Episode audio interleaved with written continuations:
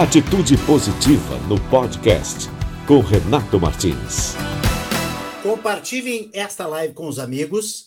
E se você tem um Smart TV em casa, uma Smart TV, você coloca o sinal ou do YouTube, do LinkedIn, onde você estiver conosco, coloca na tela, porque vai ser um programão com José Alberto Andrade. Fala, Zé. Boa tarde, noite, Renato, a toda a turma que está conosco aqui na Atitude Positiva. Prazer estar contigo, prazer estar é, nesta rede, nessa confraria da Atitude Positiva. Tá tomando, tu tomando teu cafezinho, eu sou o cara aqui, ó, do fim de tarde, o nosso glorioso chimarrão. Ah, e ainda mais, ainda mais na semana farroupilha, né? Tem um motivo a mais, mas é um prazer estar contigo, Renato.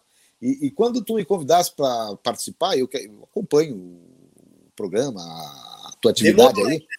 Demorou. É, demorou, mas uh, o esperar, quanto mais a espera, dá mais gosto na, na, quando, na realização. Uh, mas você sabe que eu, eu, comecei a pensar, porque na tua pauta tu me dissesse mais ou menos o que, que a gente fala, eu vi mais ou menos o que, que os outros falam, mas eu tenho uma coisa muito própria de atitude, que eu posso dizer que é atitude positiva, e, e, não é por coincidência, não é, não é assim de eu querer eu, eu, tenho um exemplo muito próximo que nós vamos falar sobre isso agora, sobre atitude positiva, sobre que envolve diretamente a minha carreira e a minha mais recente experiência profissional. Então, daqui a pouco nós vamos falar sobre isso. Opa, teaser, é entrevistado com teaser. Solta a manchete e depois ele vai, vai ampliar o assunto. que maravilha!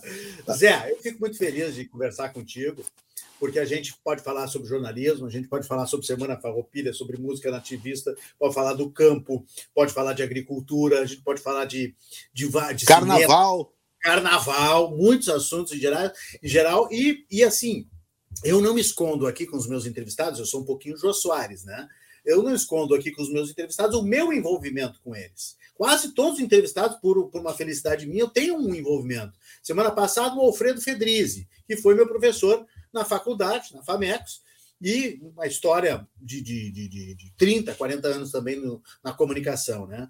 E Serginho Moá, e assim vai. A gente sempre tem alguma história com, com o entrevistado. Mas tu, nesse caso, tu tem 36 anos de Rádio Gaúcha, 36 anos de jornalismo, e acho que 30 ou 32 anos de amizade comigo. Porque eu cheguei, pela primeira vez eu pisei o pé. Quando é que tu entrou na Rádio Gaúcha? Eu entrei em setembro, primeiro de setembro de 85. Fez agora, os 36 anos foram completados agora. Mas eu não duvido, Renato, que o teu contrato tenha sido assinado antes do meu. Quando é que tu entrasse? Aí que tá. Em 86 eu pisei pela primeira vez na Rádio Gaúcha. Falei isso com o Lazia Martins esses dias aqui também numa outra live, que eu estava chegando e estava chegando o Rogério e o Lauro, que tinham sido buscados lá na Pampa que eram os dois desgarrados, e a Neucira, que, desgarrados que não foram da, da Guaíba, da Guaíba foram para Pampa. Lembra daquela, daquela grande. Aquela Sim, grande. O, o, o, Lauro, o Lauro antes do Rogério. É, eu não sei exatamente, mas o Rogério estava é. visitando os estúdios. E eu encontrei o Rogério Mendelski, que assim, que era meu ídolo de rádio, entre tantos, né? Que eu ouvia no rádio, não conhecia, guri com, 14, com 15, 16 anos, estava começando a faculdade. E aí foi 86, para poder fazer um trabalho, e depois eu acabei fazendo um free, né? Um freelance, um trabalho ali é, muito. Como é que, é que se diz? É temporário, certo? Mas fui contratado em 87. Meu ah, contrato meu, foi 87. Não, é, é que, então eu, eu sou anterior mesmo, porque o meu caso é exatamente o mesmo, só que com um ano antes. Eu entro em 85 e estreio, só que eu estreio lá da retaguarda, no mesmo dia do Lauro. Uhum, uhum. Primeiro de setembro. Ah, e eu fico e eu fico de 85 para 86 desempenhando funções de auxiliar de produção, rádio escuta no esporte. E em 86, no início do ano, eu começo a trabalhar com missões dentro da, da preparação da cobertura da Copa do Mundo, que a rádio ia fazer em 86. E chega o fim de. chega ali o fim da, da, da, da tarefa, porque terminou a Copa, né?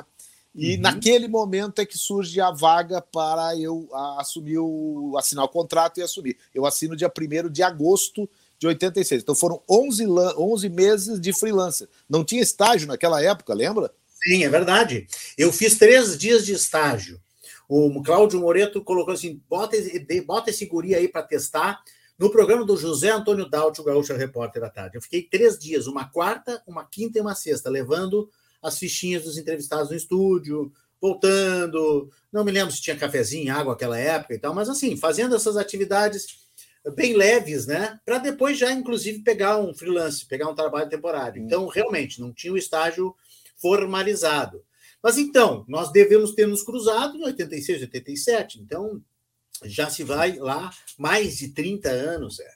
E é uma coisa impressionante como a gente não se encontra, não é por causa da pandemia, mas é por causa do nosso dia a dia, mas como essa nossa amizade ela se perpetua e ela tem uma ligação, uma, um gatilho muito rápido, né?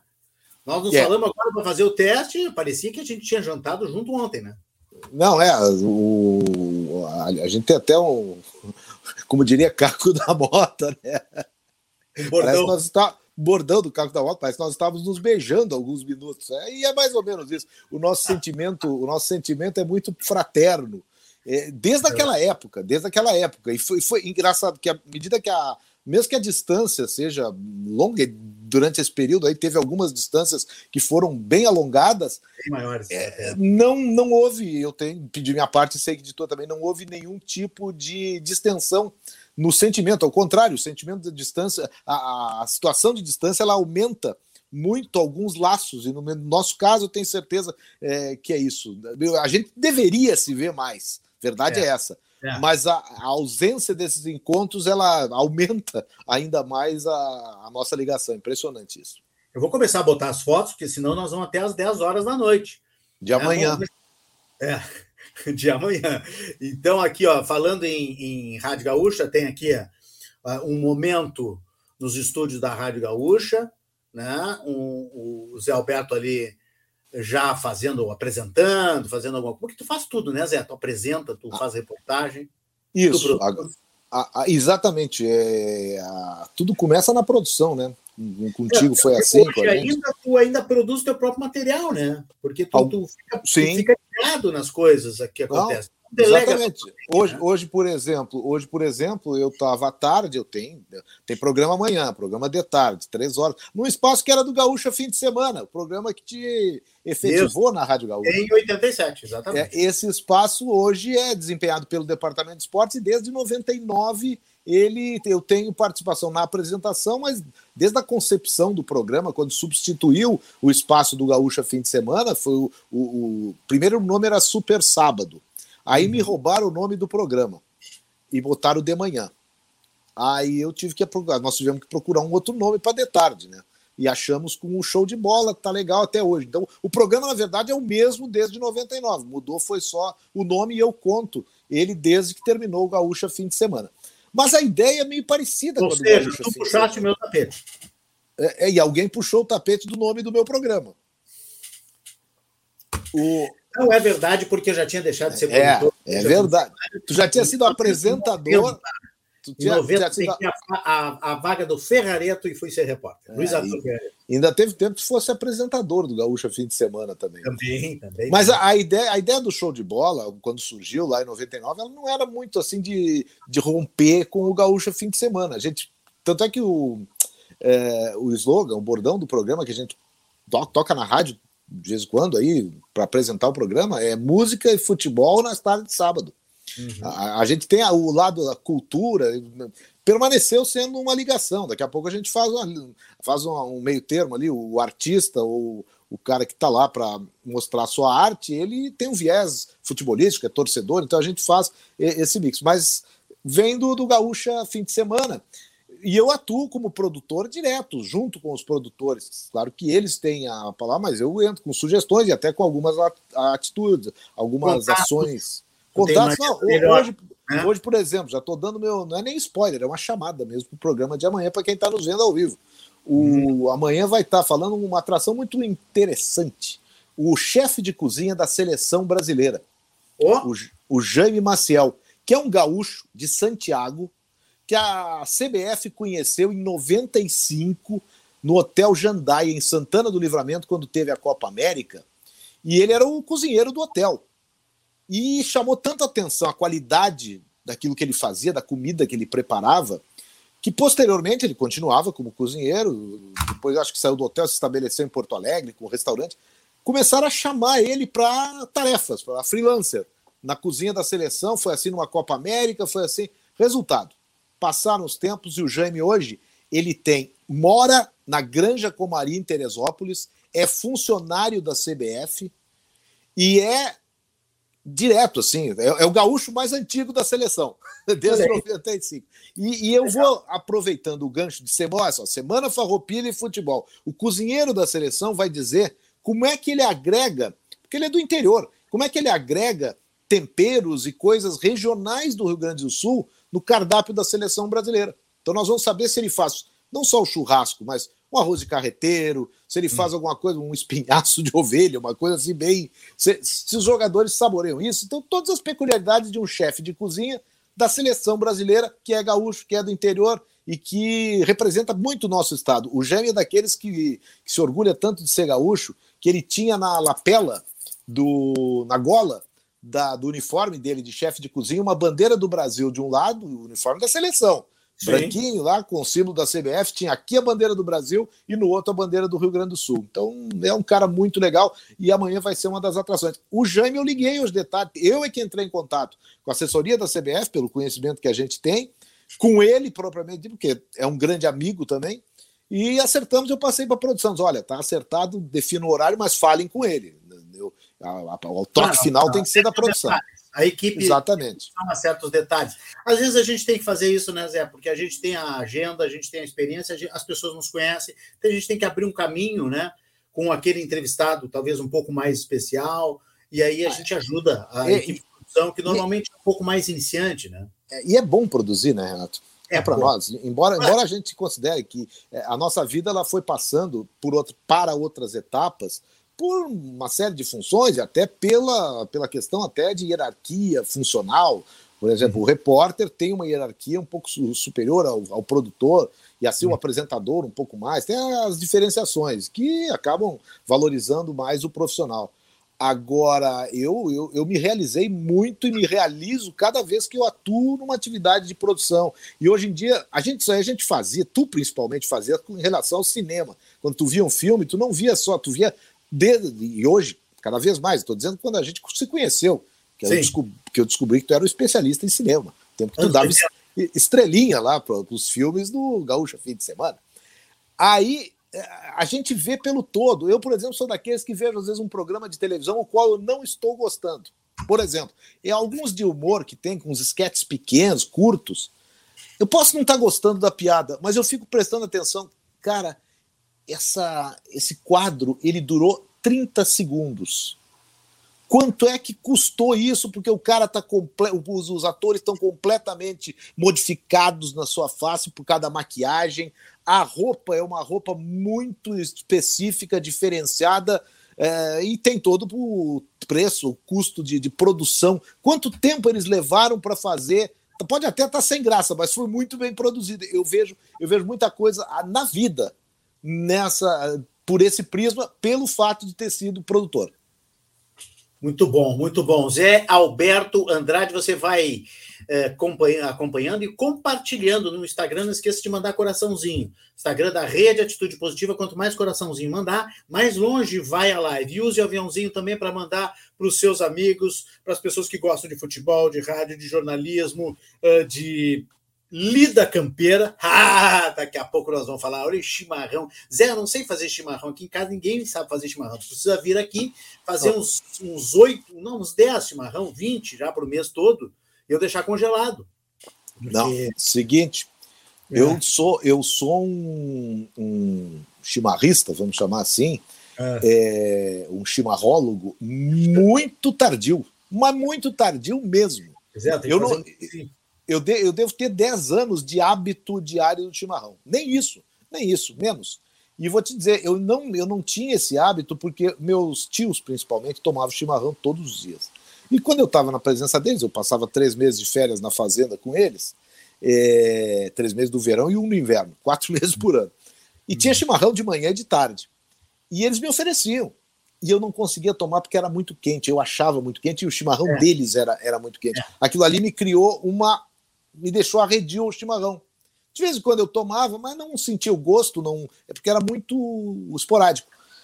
Passou um tempo agora, recentemente, por isso que eu estou dizendo, é menos de 10 anos. Eu comecei, a gente ganha muito, né? Os chamados apetrechos de chimarrão. Então, uhum. volta e meia, o cara te dá uma cuia de presente. Temos peças maravilhosas, assim, da nossa, artesanais, que cada vez tem mais. É cuia, um pacote de erva, uma bomba. Cara, eu fui ganhando e eu ganhei certa vez lá em São Chico. Eu ganhei uma, uma cuia muito bonita. E eu, tipo, pô, essa cuia tá bonita. Tinha erva na casa da, da minha tia lá. Você quer saber de uma coisa? Vou, vou, vou, vou curtir a cuia e vou curtir um chimarrão também. E comecei a tomar. Tomei no primeiro dia, daí no segundo tinha que tomar, porque tinha que curtir a cuia, tomar mais seguido. Resultado, comecei a tomar e aí eu comecei a me disciplinar. Não foi uma questão assim de eu ter vontade de tomar no terceiro dia. Me disciplinei, cheguei em casa, juntei dentro de umas caixas que eu tinha todas as cuias que eu já tinha ganho de presente. Bomba, resultado, eu tinha mais de 10 cuias guardadas, umas 10 bombas também. Montei kit de chimarrão, eu tinha montado, eu tinha todo o material em casa. E comecei também a, a cultuar a questão da erva, diferença de erva, mas ainda sem. A, eu não tenho a sensibilidade de gente que, que mateia desde pequeno. Mas hoje eu curto o chimarrão comigo. Levei para o Japão agora, recentemente.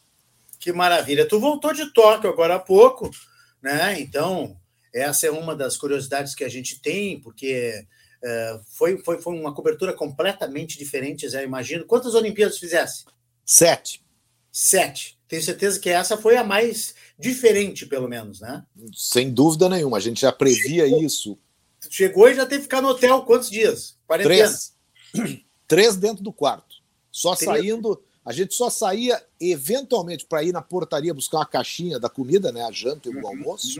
Uhum, uhum. E café da manhã, porque a gente não podia ir no salão. E tinha um espaço de 15 minutos por dia que a gente podia sair do hotel, mas era controlado. A gente vivia quase como tornozeleira eletrônica. E eles controlavam por tabela, por. Na hora que a gente saía, para voltar em 15 minutos, a gente podia ir. Tinha uma loja de conveniência na frente, que era onde a gente se abastecia. É, de comida ou de coisas que não tinham no, no frigobar do hotel e que, que a gente queria para principalmente se alimentar. Então, Essa era. É no quarto, tu vendo televisão e tomando chimarrão. Nos, nos, primeiros dias, porque o chimarrão durou três dias também, né? No, no quarto de quando começou o trabalho, não tinha tempo para mate. E depois eu vinha tomar chimarrão, vinha matear no fim da Olimpíada, quando terminou. No outro dia foi a primeira coisa que eu fiz, foi, foi o chimarrão quando eu me acordei não tinha que sair para fazer algum trabalho. Mas Agora foram... eu estou vendo ali, Zé, a, a televisão, como é que tu te virou com a questão da língua? O inglês é bem aceito lá? Porque não. essa televisão aí eu não conseguia entender nada. Olha o que está escrito ali na televisão. Era não. só olhar a figurinha mesmo, né? Não, não tem. Na televisão tu acha um que outro canal, tipo a CNN, por exemplo, tem horários que ela fala em inglês. Uhum. Então, a maior parte fala em inglês. A gente se vira também, não, não, não, não dá para entender assim. Eu não tenho essa, infelizmente, eu não tenho essa facilidade é, de, de, ter uma, uma, uma assimilação instantânea para uhum. poder um, pegar um longo papo. Então aí é, é complicado, mas era a coisa mais próxima do nosso mundo que a gente tinha. E os japoneses não falam outro idioma. Sabe? Ah, tem uns que falam inglês, é verdade, claro que tem. Mas pega, se pega o exemplo da Olimpíada do Brasil, do Rio de Janeiro e do Japão, de Tóquio, os brasileiros estavam muito mais bem preparados para falar inglês ou outro idioma do que os japoneses. Hum, não tenho dúvida disso. No nosso hotel, na portaria, olha, tinha mais de um funcionário numa portaria de um hotel de alto nível, tinha mais de um funcionário que não falava inglês, ou falava só o básico do básico. Tá, Zé, mas e aí, como é que tu fazia para pedir uma, uma água, alguma coisa que tu precisasse Bom, pedir, sei lá? Bom, onde se. Bom, assim, na, na, lojinha, na loja de conveniência era uma barbada, porque daí é, era o produto, né? Mas se eu perguntasse alguma coisa para o atendente, eu estava ferrado. É Nos... Com gás ou sem gás? Ah, não, e outra, o rótulo não não, o rótulo ele está em japonês. Não tem ali é, with gas ou sim, em sim, inglês, sim. sparkling. Eu, eu, porque eu, eu só ainda tem essa, eu só tomo água com gás. que é a Spark, Sparkling Water. Pô, se eu falasse Sparkling Water para um japonês, ele me dava uma panqueca, uma coisa assim, sabe? É, então, a, água mineral, de vez em quando eu sacudia, não dava para ler, não tinha uma palavra, um símbolo assim que, que lembrasse gás ou sem gás, eu pegava e sacudia. Pegava, geralmente elas têm dois, a mesma marca tem dois rótulos diferentes. Eu pegava e sacudia, a que fizesse mais bolinha eu comprava. Aí tem uma foto bacana. Pô, essa é... foto, sabe quem tirou essa foto? Silvio é. Ávila, nosso grande amigo. Ah, eu ia dizer, eu ia dizer, tem cara de ser Silvio Ávila, que foi nosso colega na RBS, um dos maiores fotógrafos do mundo, né? Ele estava contratado. O Silvio estava contratado pelo Comitê Olímpico através do seu braço de broadcast, de radiodifusão. Ele estava no centro de rádio e TV, ele é fotógrafo, apenas uhum. para fazer matérias, porque daí, claro, o fotógrafo também faz alguma coisa de vídeo, hoje em dia está tá, tá bem Sim. disseminado isso, mas para fazer as fotos oficiais para aqueles que eram os responsáveis pela transmissão dos jogos para o mundo inteiro. É pouco ou quer mais? Que maravilha. Aqui chegando e se abancando foram os primeiros dias, né? Que tomou conta do, do potreirinho ali para a imprensa. isso, aí, isso aí no ginásio do vôlei.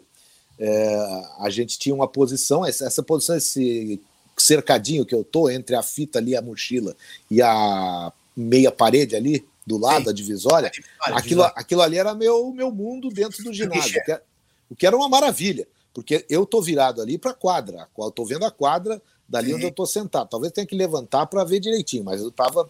E lá atrás, quem tem Zoom já me disseram, pô, tu estava ocupando a posição da Band. Quase isso. Quase isso, porque a, Bandeirantes, a Rádio Bandeirantes, acabou não indo à Olimpíada. É, foi o, o, Grupo Bandeirantes foi, mas a Sim. Rádio Bandeirantes abriu mão de algumas posições como essa que ela tinha comprado, porque isso Olha aí é vendido, e a Gaúcha acabou herdando aquilo. A Gaúcha quis comprar.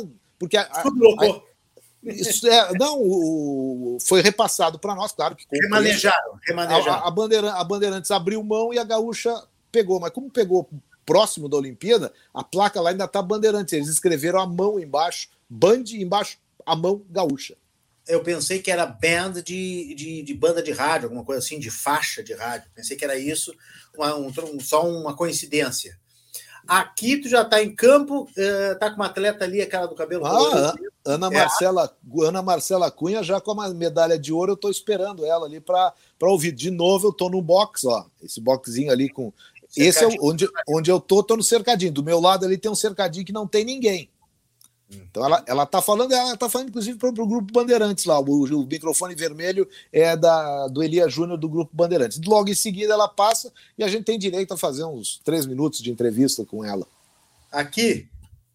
Essa aí é uma gaúcha muito especial. É a Michele Lenhardt, ex-nadadora do Grêmio Náutico União, competiu Isso. em Olimpíada, e hoje ela é esposa e treinadora do Bruno Fratos. A Michele a gente conheceu em outras competições e ela e a Michelle treina o marido e o Bruno tinha um grande sonho. Ele é um cara assim de uma personalidade muito forte, ele é muito polêmico. Ele diz com ele não tem meias palavras e não tem mesmo. Ele é o cara que pode te xingar hoje e amanhã ele te dá uma entrevista é, completamente diferente, de acordo com aquilo que ele sente nele mesmo. Eu tive uma experiência com o Bruno que foi ácida quando ele ficou fora do pódio no Rio de Janeiro. Hum. Agora, ao contrário, mas agora também, além de estar casado com a Michelle, que é a nossa amiga aqui do, do Rio Grande do Sul, ele estava realizado, o que ele queria era uma grande medalha, uma medalha olímpica. E aí a presença da Michelle, ela vibrando, que estava com a Rádio Gaúcha lá, sabe? Porque a gente se acostumou a conviver juntos. E talvez Sim. ela não esperasse de ter uma presença gaúcha tão forte, assim, tão específica, uhum. como a rádio. Uhum. Então isso aí acabou, a gente acabou fazendo a festa junto ali, no, depois do pódio. Foi a cena, a Michelle e o Bruno é a cena aquela que é cinematográfica. Não, sei, é. Se beijando na beira da, da piscina. Coisa linda. Aquilo, coisa aquilo, ali, é, aquilo, aquilo ali é filme, né, Renato? Ah, e filme de amor, que é o meu preferido. É, é exatamente. Coisa romântica, final feliz, né? É, claro. Aquilo ali é uma atitude positiva completamente positiva. Deixa, eu, eu, queria te perguntar mais uma curiosidade toque sobre os horários, né? O fuso horário. Mas o Mário Carbonel está conosco aqui e ele pergunta como é que e os tradutores automáticos não funcionam? Tipo Funciona. o Google Translator? Não, claro que funciona, claro que funciona. Às vezes, por exemplo, tu quer saber é, qual é o, o ônibus que te leva ao estádio olímpico. E os caras da organização, os caras não, os voluntários da organização, por vezes tu chegava e dizia, e tentava no inglês, né? Olympic Stadium, Olympic Stadium, e eles não conseguiam entender. Aí tu botava no tradutor Olympic Stadium, até botava em português, jogando para o japonês. Aí ele entendia. Esse é um exemplo. O estádio olímpico eles até entendiam bem, mas às vezes tinha outras situações em que tu queria saber onde é que tu ia e não estava. Ou às vezes tu queria comprar uma coisa, isso aí eu já vi mais nos últimos dias, quando a gente teve um horário livre, tinha terminado a Olimpíada, tu queria comprar alguma coisa e alguma ou condição de pagamento, ou qualquer informação técnica nas lojas não tinha inglês. Aí tu ia no, no, tradutor. Foi muito útil, foi muito útil. Eu já conhecia e tinha sido muito útil também o tradutor na Copa da Rússia, que é um idioma completamente é, fora, do, fora do nosso, e, e, ali funcionou muito. Bem como funcionaram os aplicativos para transporte, para táxi, né? Uh, funcionaram bem, a gente escrevia em português, eles entendiam, em japonês, que era uma maravilha ajuda bastante. Deixa eu ver, a gente tem aqui uma, uma foto da Rússia, né? Na Copa da Rússia 2018. Né? Foi isso aqui, aqui e também nessa redação aqui, nessa central de, de imprensa, né? É, central, essa central de imprensa já quase vazia, eu não consegui identificar onde era, lá na. Essa mas foto na... mandou por WhatsApp. Essa foto ninguém tem. Tu me mandou falando comigo, não sei o que, ah, tô aqui, pum, e mandou isso aí. E me mandou um pavão lá de Kazan também. Esse é, esse é na frente da grande mesquita de Kazan. Foi a cidade que o Brasil foi eliminado, infelizmente, porque Kazan é uma cidade para te guardar é, todas as melhores recordações, porque é bonita, é simpática, é uma é, cidade é, espetacular. Só que o Brasil foi eliminado. E tem essa grande mesquita, que é a maior mesquita da Rússia. É, é uma cidade de Kazan, ela tem maioria de, na religião muçulmana. É um, é um local lá no é, Tartaristão, que é a região lá onde tem uma maioria, uma dominação religiosa é, islamita, é, do, do Islã, do islamismo. Tá, e explica para as pessoas por que, que tu me mandou um pavão. Porque isso é uma linguagem muito jornalística, muito própria. Ah, é... e, bom, e muito própria nossa também, né? própria nossa e própria do, mas própria, os radialistas conhecem, né? É, o, o, o, o, pavão é o símbolo da, da vaidade, né? Isso aí é o símbolo da vaidade. Quem é vaidoso é tido como um pavão, aquele que quer é, aparecer, se mostrar, na verdade. Né? Se mostrar é o pavão. Assim ele faz com aquela cauda bacana que ele tem. E, e, e nós, no, no, meio jornalístico, no rádio, aquele cara que fala bastante, que, que tá em todas, quer aparecer, quando tu quer fazer uma crítica, pô, o, o fulano tá muito pavão, ele quer o microfone só para ele. Isso aí normalmente, normalmente vem, vem pelo lado bom. É, é uma. Claro. Não, não é chega a ser. É uma, né? É uma ironia boa, uma ironia boa, uma brincadeira. E não tem idade, porque os mais não. velhos, mas era guri, os mais velhos também, o Ranzolin, já tem a brincadeira, não, o microfone aberto, Ranzolin por perto, né? Todos queriam falar e dominar as, co as coberturas. Isso. Né? Então, e, e, foi muito rádio do improviso, né? Nos anos 80 isso. e 90. Né? E nós, e nós, eu, Renato Martins e mais dois amigos, o grande Caco da Mota e o Paulinho Moreira, Certa Aí. vez, nós formamos um grupo, uma confraria, já que estamos na confraria, formamos uma confraria, mas no tempo que confraria não era tão popular assim, o termo confraria era muito seleto. É, a, gente, é a gente deu nobreza ao termo é. confraria. Aí nós formamos um grupo. E ficamos. É, exatamente. é, viramos tendência. E a gente se reunia para jantar e, e a gente, mas a gente queria que a nossa janta aparecesse. Então, porque nós não falávamos no rádio. A gente tinha o sonho de falar, de ter uma, uma participação muito maior no rádio. A gente é. queria aparecer, queria ser pavão. Então, é. como foi lançado pouco tempo antes, para tu, tu vai ter o ano certo. O filme é aquele, A Sociedade dos Poetas Mortos, maravilhoso filme.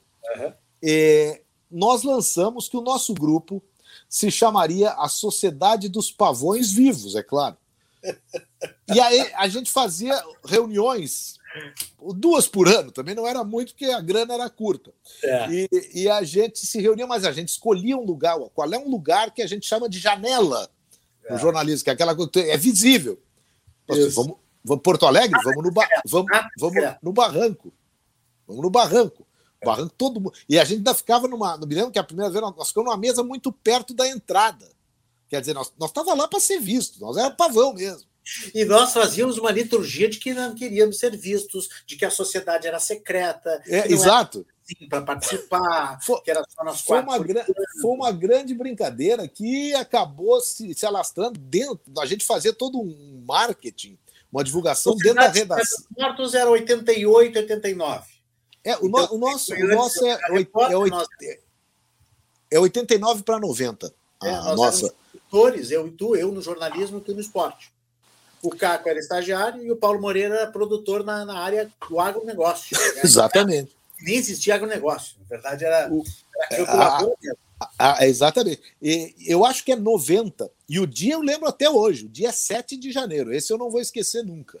O ano é que eu não lembro um dia antes do teu aniversário. É, dois dias antes do meu aniversário. Dois dias antes do, dois dias antes do, do, meu aniversário. Então ali a gente começou. Teve uma vez. E, e, a gente começava a divulgar, e os, os colegas diziam: Ah, mas eu quero entrar nessa sociedade, porque, ah, mas essa sociedade. E a gente não, não, não, ninguém entra na sociedade, isso aqui é tipo maçonaria. Para entrar tem que fazer um todo. a todos eles. É, não, tem que fazer uma coisa diferente aqui. E, e, onde é que são as reuniões? Ah, nós não vamos contar, nós vamos para o barranco, pô. nem Porto Alegre estava lá. E aí. Tem um colega aí... que já não está mais entre nós, colega de, de, de jornalismo, né?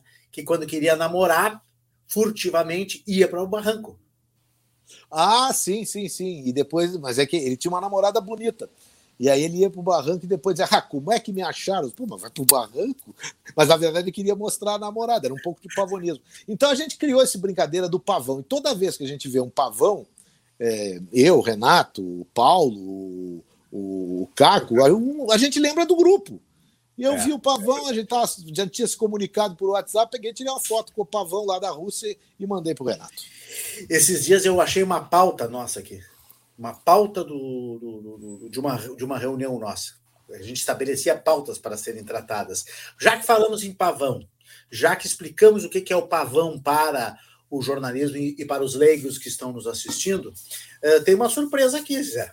Opa! Surpresa. Chega um pavão para contar uma história e fazer uma pergunta, porque pavão tem que brilhar e tem que fazer pergunta. Atenção, Eu sei, claro. tem que falar. Tudo bem, Renato Martins? Grande Zé Alberto, os pavões estão aí ao vivo. Olha, eu conheci o Zé Alberto, José Alberto Andrade, em 1989. Claro, eu já conhecia, mas pessoalmente nós fomos colegas quando eu era estagiário da Rádio Gaúcha. Ele era produtor de esportes da Rádio Gaúcha naquele ano. E aprendi muito com ele. Ele me ensinou, inclusive, a fazer o quadro do Hoje nos Esportes o Zé tem memória melhor do que a minha, ou era do Esportes ao meio-dia, que era o Bola na Rede. A gente lembrava um momento do futebol antigo e aí fazia um texto para o apresentador lembrar um gol dos arquivos da Rádio Gaúcha, ainda em fita cassete, alguns até em rolo.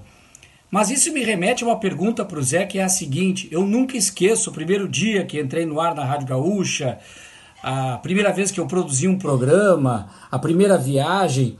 Mas eu queria que o Zé contasse qual foi a primeira vez que ele empunhou o microfone da Rádio Gaúcha e entrou no ar. Tremeu na base, deu frio na barriga? Como é que foi? Entrevistou alguém? Foi lendo um texto? Como é que foi a primeira vez ao vivo no ar, Zé? Um abraço para vocês aí. Grande abraço, Caco, para toda a turma lá. Pavão. Pavão. Minha primeira participação no ar ela foi incrível. É, 1989, não, 88, 88. O Grêmio ia jogar contra o River Plate da Argentina aqui. E no domingo, o Grêmio ia jogar na quarta ou na ter terça-feira, eu acho. E o River Plate chegava no domingo à tarde. Domingo à tarde tem futebol. Tava toda a equipe mobilizada para os jogos da dupla Grenal e o River Plate ia chegar no Salgado Filho e não tinha ninguém para fazer a cobertura. Eu estava na produção, fazendo escuta do, dos outros jogos, ajudando o plantão. Aí veio a determinação da coordenação. Não, tu vais ao aeroporto e vai entrar no futebol, na jornada esportiva, para fazer um registro da chegada do River Plate. Aí eu fui. E fui totalmente suando as bicas, né? É, Verde. É, não, completamente, completamente doido. doido nunca tinha entrar... entrado no ar. Nunca, nunca, nunca. Doido para entrar no ar, mas temeroso, né? Totalmente temeroso. E o River Plate entra, chega. E eu não conhecia os jogadores assim, te, te conhecia um que outro. Eu acho que o Passarela, o técnico, eu conhecia, o Passarela não falava. Daí a pouco passa um que eu conhecia e que depois se tornou muito famoso no futebol brasileiro, infelizmente, que foi Cláudio Canidia. Canidia, com aquele cabelão dele, não, era inconfundível. Um garoto ainda, ele não, é 88, ele foi campeão, ele, ele eliminou o Brasil na Copa em 90. E eu, tá, é esse que eu vou. E entrei na jornada. Aí chamei, acho que era o Ranzolin no comando. Olha só quem era o comandante. Ranzolin. Que era o diretor da rádio, Armindo Antônio Ranzolin. Estava é, narrando um jogo no domingo. E ele disse, pois, diretor da rádio. pois não, ou então. Não, era o Lazier que estava no comentário. O Ranzolin estava no jogo e ele aparece depois. O, o Lazier tá no comentário e eu chamo, Lazier. E ele para. Fale quem chama, claro, eu não me identifiquei. Diz, está chegando o River Plate, nós vamos aqui, o River Plate já está chegando, eu vou ouvir aqui o Canidia, o jogo contra o Grêmio na quarta-feira. E ele falou meia dúzia de coisas, deu, deu uma resposta, deu até para perguntar para ele outra coisa. É, o que, que, vocês esperam? Primeiro era o jogo do Grêmio foi na quarta-feira. Foi querido contigo. Foi, mas caminhando, né? E eu na unidade móvel da rádio, lembra, Renato, que a gente segurava aquele rádio é, o Embracon, que chamava, mas era Embracon. pesado, e tu não podia largar a tecla porque senão Sim. caía a, a, a, transmissão. Um som era. Chamando aqui no aeroporto Sagrada Filho. Era uma coisa é assim, tipo maluca. um walkie-talkie, né? Para as pessoas era. entenderem. Tipo walkie-talkie. Tu aperta para falar e solta, solta. para cortar o teu som. Mas tinha que, fazer um boletim, tinha que ficar apertando. Isso, só que era muito pesado. Mas daí tudo bem. Fui lá e o Canidia falou. Por que, que não inventaram um, um negócio que prendia o botão, né? Não, mas eles, no carro tinha, no, no cabo longo carro, tinha, no, no cabo um longo tinha. Assim. Tinha, tinha. No, naquele aparelho não, porque o walkie-talkie não tem. Aí, aí eu fiz a entrevista, o Canidia falou, eu. Então, esse Canidia chegou ao River Plate. Meu boletim não teve nem o que, que eu estava fazendo lá, nem quem era que estava falando. Por isso que eu lembrei do Ranzolin. Porque foi uma o, voz que veio da lei. O, foi uma voz que veio da lei. O Ranzolin, o Lazier voltou para o comentário é a intervenção do nosso colega direto do, do aeroporto. Não sabia nem que era o colega. Aí o Ranzolin interveio e disse: ah, é o Zé Alberto Andrade, porque avisaram ele também, porque talvez nem o Ranzolin reconhecesse uma voz que nunca Sim. tinha falado na rádio. Nunca tinha falado. Mas quem é este que está falando na emissora? Então, foi, essa foi minha primeira, ah. primeira entrada no ar, ao vivo. Saudades. Tinha, saudades uma gra... tinha uma gravada lá no início de 88, é, que também era uma entrevista com o Pedro Paulo Zac, nosso querido Pedro Paulo Zac. É. Mas essa, é, essa, na verdade, foi a primeira que eu entrei no ar, no ar, mesmo, mas era gravada. E tinha uma entrevista com o Zac. Aí eu fui tradicional. Presidente, for falar com o presidente do Inter, Pedro Paulo Zac. Pedro Paulo Zac, mas uma entonação, eu tinha até bem pouco tempo gravado, acho que eu perdi aquela fita. A entonação horrorosa, assim, entrou no ar em esportes ao meio-dia. Mas essa, mas a do Canidia eu considero como a primeira porque foi ao vivo e ali não tinha, não tinha edição para fazer. Um abraço ao Paulo Ricardo Vencete, o Ângelo Pezzi, o Mário Carbonel, o professor Paulo Petri, grande infectologista, está conosco aqui também, gremista, gremista, filho de eh, Rudi Armi Petri. Figuraça, adorava o seu Petri. É. E ele gostava é o, muito de mim o, também. O Paulo Petri é o, é o, é o conselheiro, é o, é, o, é consultor da Federação Gaúcha de Futebol para essas questões aí da, da, da pandemia. Epidemiológicas. É. Depois eu vou te perguntar sobre a questão do público, tu nos atualiza como é que está a situação do Brasileirão, Flamengo, liminar, aquela coisa toda. Mas deixa para daqui a pouco, deixa para daqui tá. a pouco, porque nós estamos no meio das histórias e tem uma certa cronologia aqui, né, que a gente a gente uh, seguiu, né? Olha aí, ó, Paulo Petrina mandando grande dupla. Muito obrigado, professor Petri, por estar conosco. E nós temos aqui, tem muito material, nós temos mais de 100 fotos do Zé, uma coisa impressionante dessa carreira. Quantas, quantas Olimpíadas? Sete. Quantas Copas do Mundo?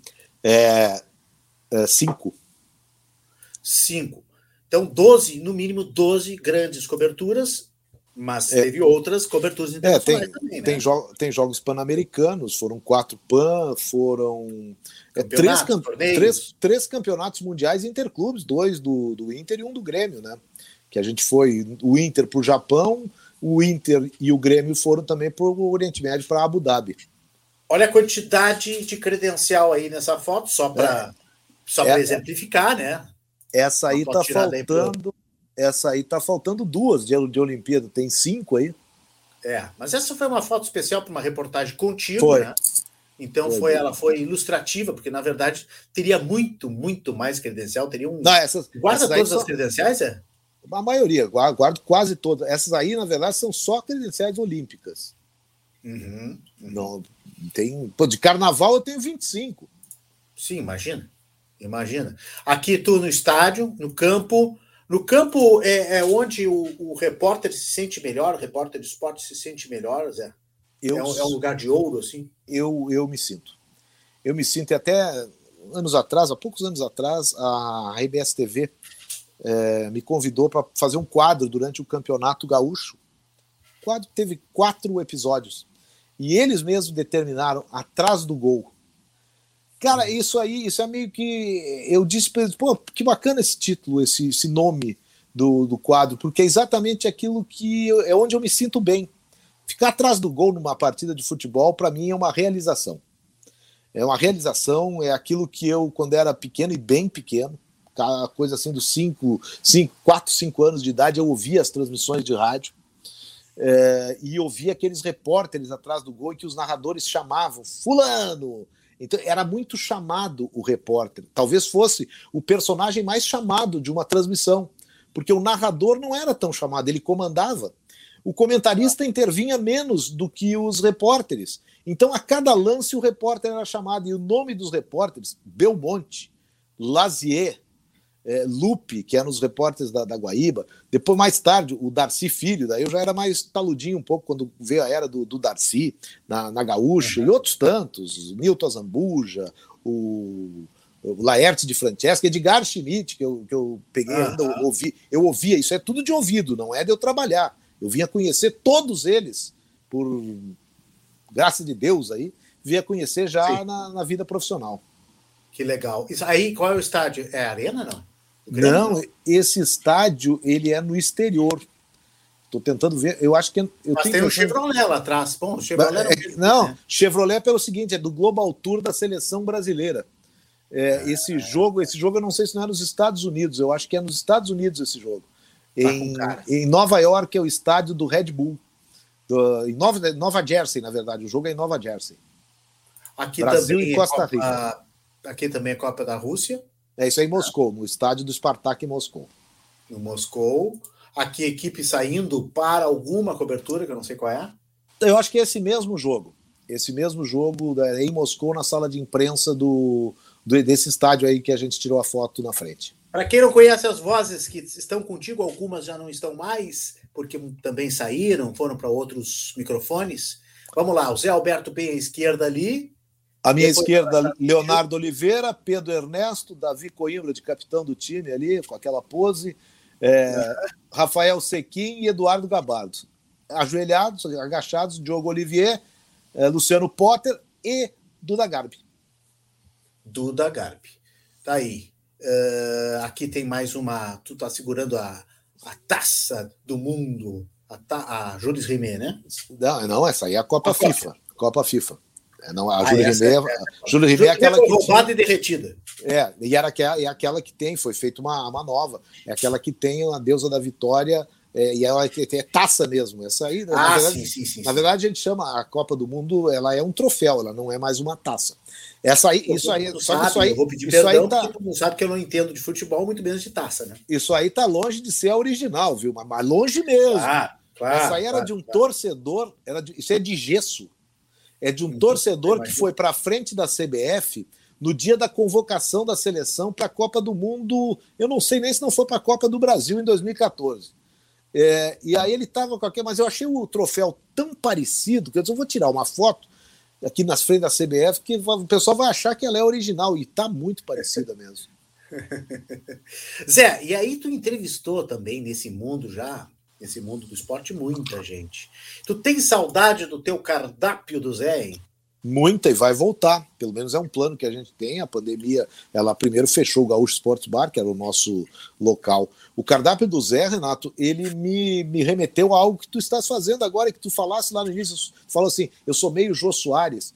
o, o talk show e o, e o cardápio do Zé é isso ele permite que a gente passe também para os nossos espectadores algumas experiências nossas ou a visão que a gente tem do próprio entrevistado.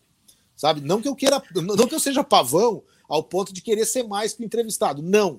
Mas somos, é uma coisa que na entrevista, na entrevista de jogo, essa eu não, eu não sou personagem ali. No talk show, o apresentador ele precisa ter uma, uma participação maior do que simplesmente perguntar é, e ouvir a resposta. É, é um outro tipo, e me, me apraz muito. Eu tinha tido a e experiência. Às vezes, tem, às vezes tu tem uma informação da tua vivência, da tua experiência e da convivência com o entrevistado que tu pode lançar a mão para fazer uma pergunta interessante, né? Por exemplo, o D'Alessandro, quando eu entrevistei lá no bar, lotou o bar. Sabe, o D'Alessandro. Parece que foi combinado, hein? Parece que foi combinado, olha aí. Ó, quando é, o D'Alessandro, nesse dia, eu falei uma coisa que ele até já sabia, mas eu falei daí é, no microfone e ele respondeu. O D'Alessandro eu conhecia, meu primeiro contato com o D'Alessandro é na Olimpíada de Atenas, 2004, a Argentina foi campeã jogando contra o Paraguai e eu trabalhei, trabalhei não, fui lá fazer a reportagem desse jogo para botar na programação. A Argentina campeã, estão saindo eles felizes da vida. Era o time, não tinha o Messi ainda, era o time do o Tevez, era o grande jogador ali, mas o D'Alessandro era campeão. Tinha, o Tevez jogava no Corinthians, o Mascherano também, aí tinha um, um gancho para a ligação brasileira naquele momento. E eu cheguei no. no passou todo mundo e eu estava meio afastado, assim, onde passavam os jogadores, afastado dos demais brasileiros. E eu conhecia o D'Alessandro, o D'Alessandro era destaque já na Argentina há bastante tempo. E eu chamei ele. D'Alessandro, por favor, fala aqui para os brasileiros. E ele olhou para mim assim, medalha de ouro no peito, felicidade total. Mas aí ele olhou para mim e disse: Eu não falo para os brasileiros, não me gustam os brasileiros. E se mandou. Pô, eu, fiquei com, eu fiquei com uma gana daquele baixinho. Quem está pensando isso aí? Eu sou do país do, do, do, Ronaldo, do Ronaldinho, já ganhamos, aquelas alturas, já ganhamos cinco Copas do Mundo. A Argentina nunca ganhou duas só. Ah, deu aquela coisa assim. E ficou ali da, daquele dia. Pô, o D'Alessandro veio jogar. Ficou Ficou Não, é, de certa forma, veio jogar no Inter. Se torna um dos maiores ídolos dos que eu trabalhei no Inter. O D'Alessandro talvez tenha sido ele com o Fernandão o maior ídolo que eu vi no Inter. Não, não vou comparar com o Falcão, porque o Falcão é de outra era. Eu não trabalhei com o Falcão claro. jogando bola. Então. E eu admirando o D'Alessandro, não tem como não admirar ele como jogador, é um espetáculo. Ele como líder também é muito forte, como cidadão. Então, claro, aquilo lá foi se diluindo, mas eu não esqueci. E nesse cardápio eu perguntei. E, e isso é uma coisa que só no talk show. Eu não vou fazer isso na entrevista da rádio depois de um jogo. Claro. Ô, D'Alessandro, te lembro? Aí eu contei a história, quer dizer, veio para mim o protagonismo de contar uma história. Ele começou a rir, ele tinha até a justificativa de por que, ele tinha dito, naquele momento lá, ele, os brasileiros tinham ganhado da Argentina a Copa América, ele estava no time, ele errou o pênalti. Aí ele se justificou e tá tudo bem. Eu, na verdade, eu já nem queria mais a justificativa. Eu queria era para criar um clima na entrevista que o público se surpreendesse. Pô, esse cara dizia que não gostava de brasileiro. Ele hoje, ele ama e vai morar no Brasil né, no futuro. Então foi. E, essa é a diferença do. Isso é o lance do, do, cardápio do Zé, que eu me lembro muito e que eu tinha na Gaúcha. Eu cheguei a ter um tempo, uma, uma experiência parecida, porque era um, aí era um meio diferente do meu do futebol, que foi quando eu substituí é, o, o Rui Carlos Osterman no antigo Gaúcha Entrevista.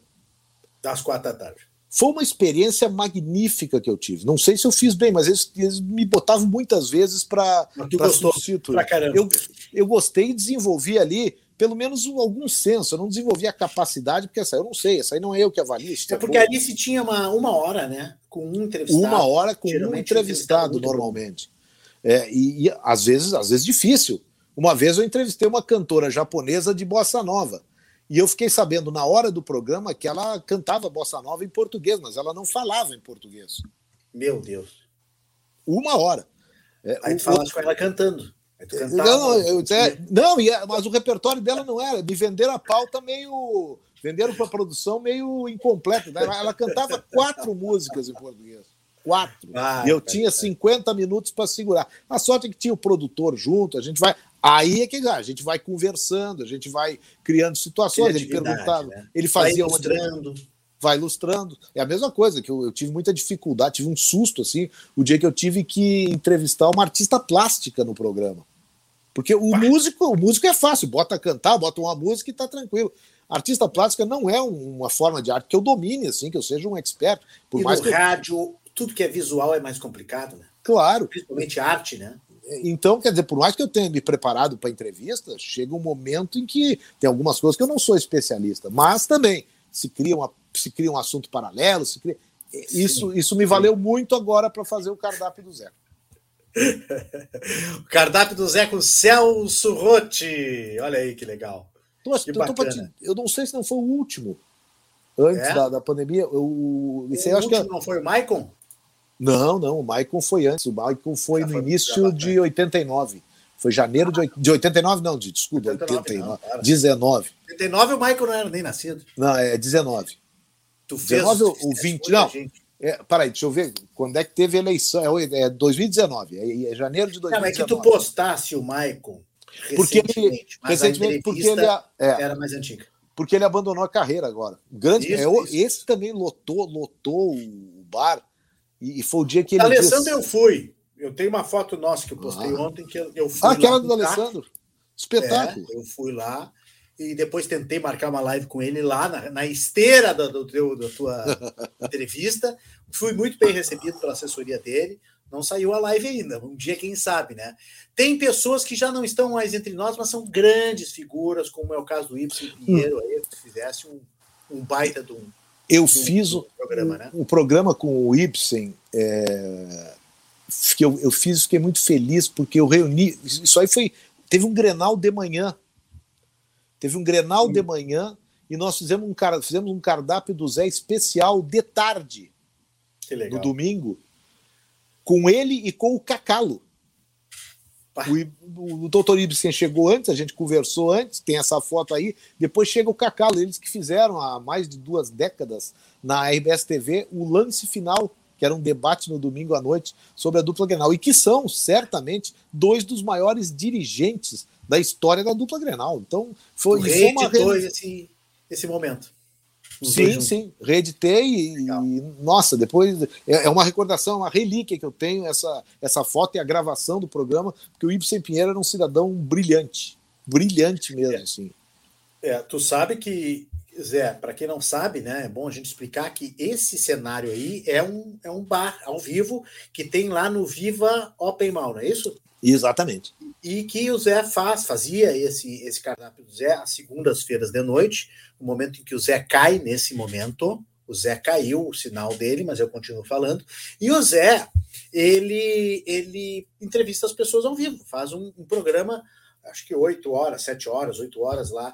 E claro, está suspenso por causa da pandemia. O Zé já nos disse que deve voltar esse tipo de evento. Se eu não me engano, era sempre às segundas à noite. Fui nesse do do Ibsen, aliás, fui nesse do D'Alessandro, outro grande colorado. Esse aí é o Ibsen, a gente já mostrou o Maicon, a gente já mostrou o, o e a gente já mostrou o D'Alessandro. Eu queria mostrar para o Zé, o Zé está reconectando aqui, porque ele deu uma, uma queda.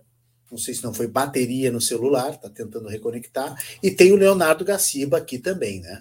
Tem o Leonardo Gaciba nas histórias do José Alberto Andrade, que é o nosso convidado de hoje, aqui no Confraria da Rede Atitude Positiva. Vamos ver quem é que está nos mandando aqui, ó.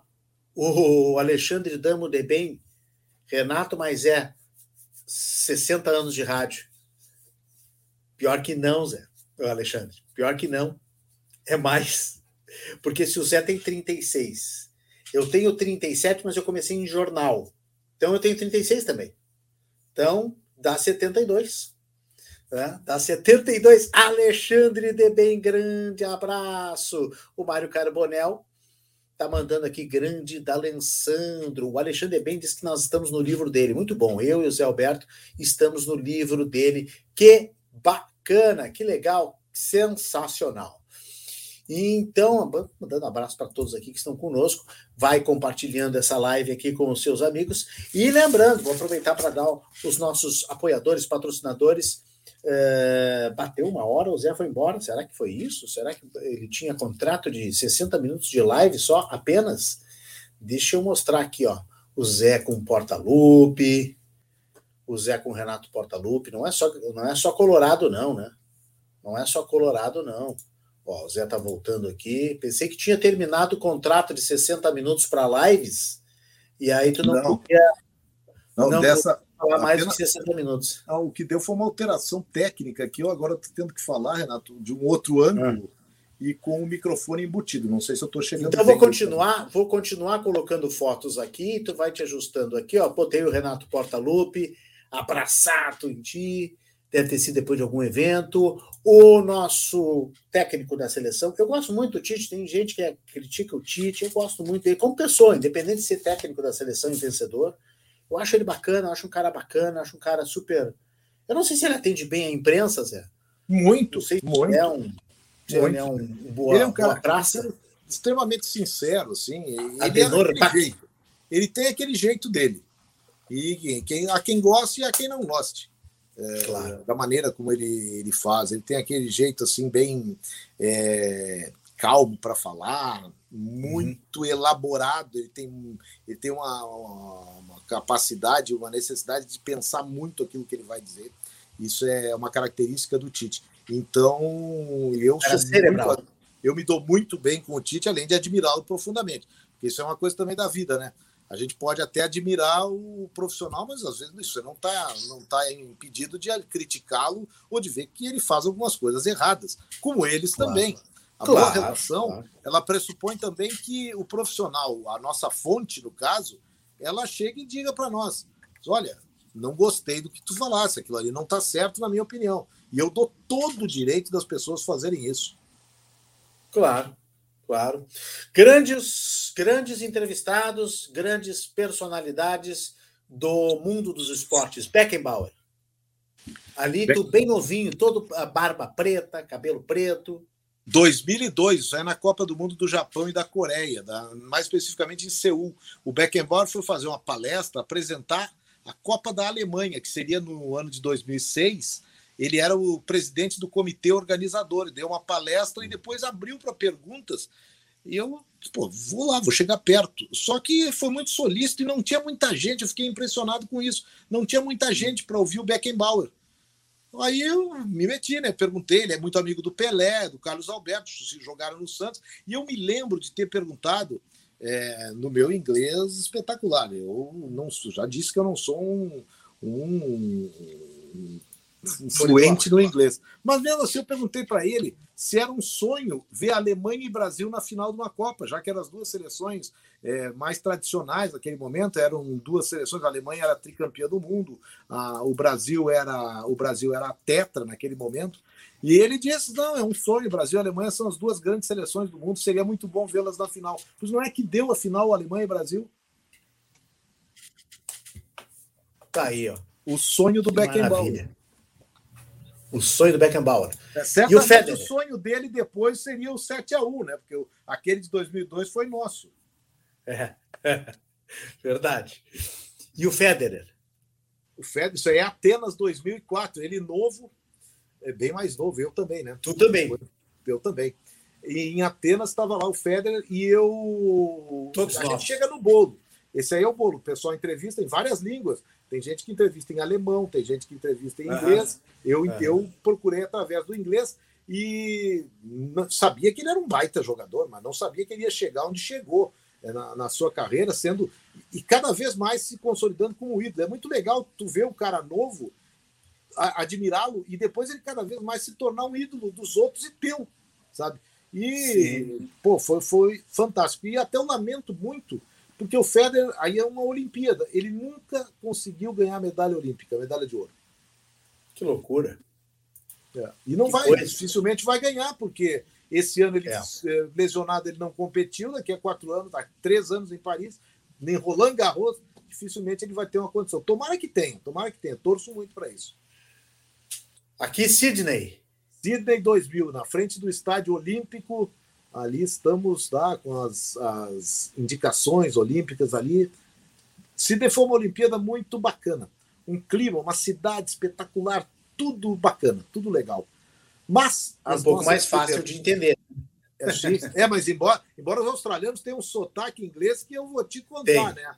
É, lá, é o inglês, lá, dia, é o inglês lá, do Mel Gibson. É, não, não, é, lá é, é o bom dia lá é existe uma versão. Bom dia lá é Gudai. Já começa por aí. tu sabe que existe uma versão do do Mad Max do tá me ouvindo Sim. ou não? Tô, tô ouvindo bem, tô ouvindo. Tá. Uh, não, eu troquei os fones aqui. Existe uma, uma, uma, versão do Mad Max, do Mel Gibson, original com o australiano original. Eu tenho DVD. Depois eles, eles dublaram tudo para um inglês mais americano. Uma coisa, os americanos são fogo, né? Para poder entrar no mercado americano, os caras dublaram, fizeram todo o áudio de novo, inclusive o Mel Gibson treinando.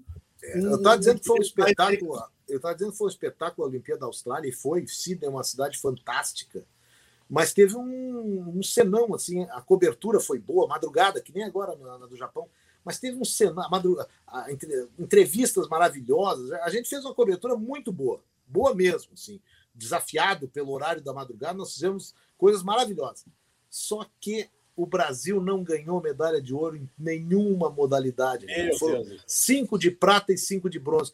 Isso tira o peso de uma cobertura. É totalmente alheio a nossa vontade e a nossa produção, mas acaba mexendo. Por exemplo, o Brasil penta no Japão e na Coreia, aquilo ali multiplicou o peso de uma cobertura que já seria excelente se ele não tivesse vencido, mas só é reconhecida assim como tal por isso. E aí eu coloco é um dos pontos positivos da Olimpíada recente lá em Tóquio. Deu tudo certo, foi tudo maravilhoso assim, em termos de desempenho de equipe, é, satisfação nossa de estar lá, de poder cobrir, fizemos tudo que queria e aí no Brasil teve o melhor desempenho da história. Então, é. eu volto àquilo que foi lá no início, quando eu disse que recentemente eu tinha tido um fato que é de altíssima relevância quando se fala em, em atitude positiva, em coisas boas. Que foi, e aí agora eu revelo, claro, foi a cobertura recente dos Jogos de, de Tóquio no Japão. Que bacana. Eu não te perguntei, prometi que ia te perguntar, e não te perguntei, afinal, sobre a dificuldade do horário.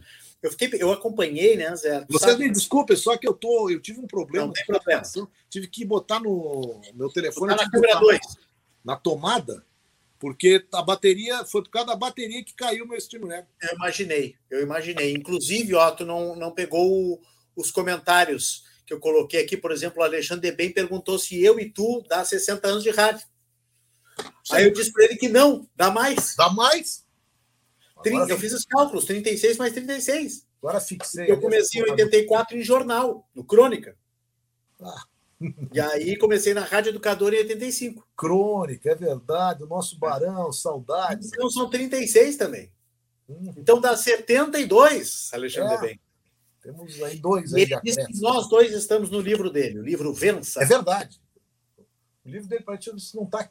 Cara, eu tenho esse livro eu muito próximo de tá mim aqui. aqui. Tá por aqui, tá por aqui. O, o, Zé, deixa eu te perguntar então sobre a dificuldade da o horário.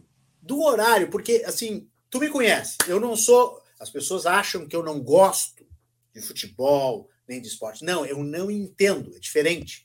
Passei a gostar muito mais nos últimos anos, porque tive que trabalhar também com isso, projetar coberturas, projetar, fazer projetos comerciais, inclusive, para patrocínios e tudo mais. E por causa dos meus filhos, tu sabe muito bem, né? Quando eles nasceram, eu passei, é, passei a, a, a, a, ver futebol, a ver jogos do Inter, eu sou colorado, jogos do Brasil aqui em casa é uma loucura. E essa coisa. Hã? Jogo da seleção? Jogo da seleção aqui é uma loucura.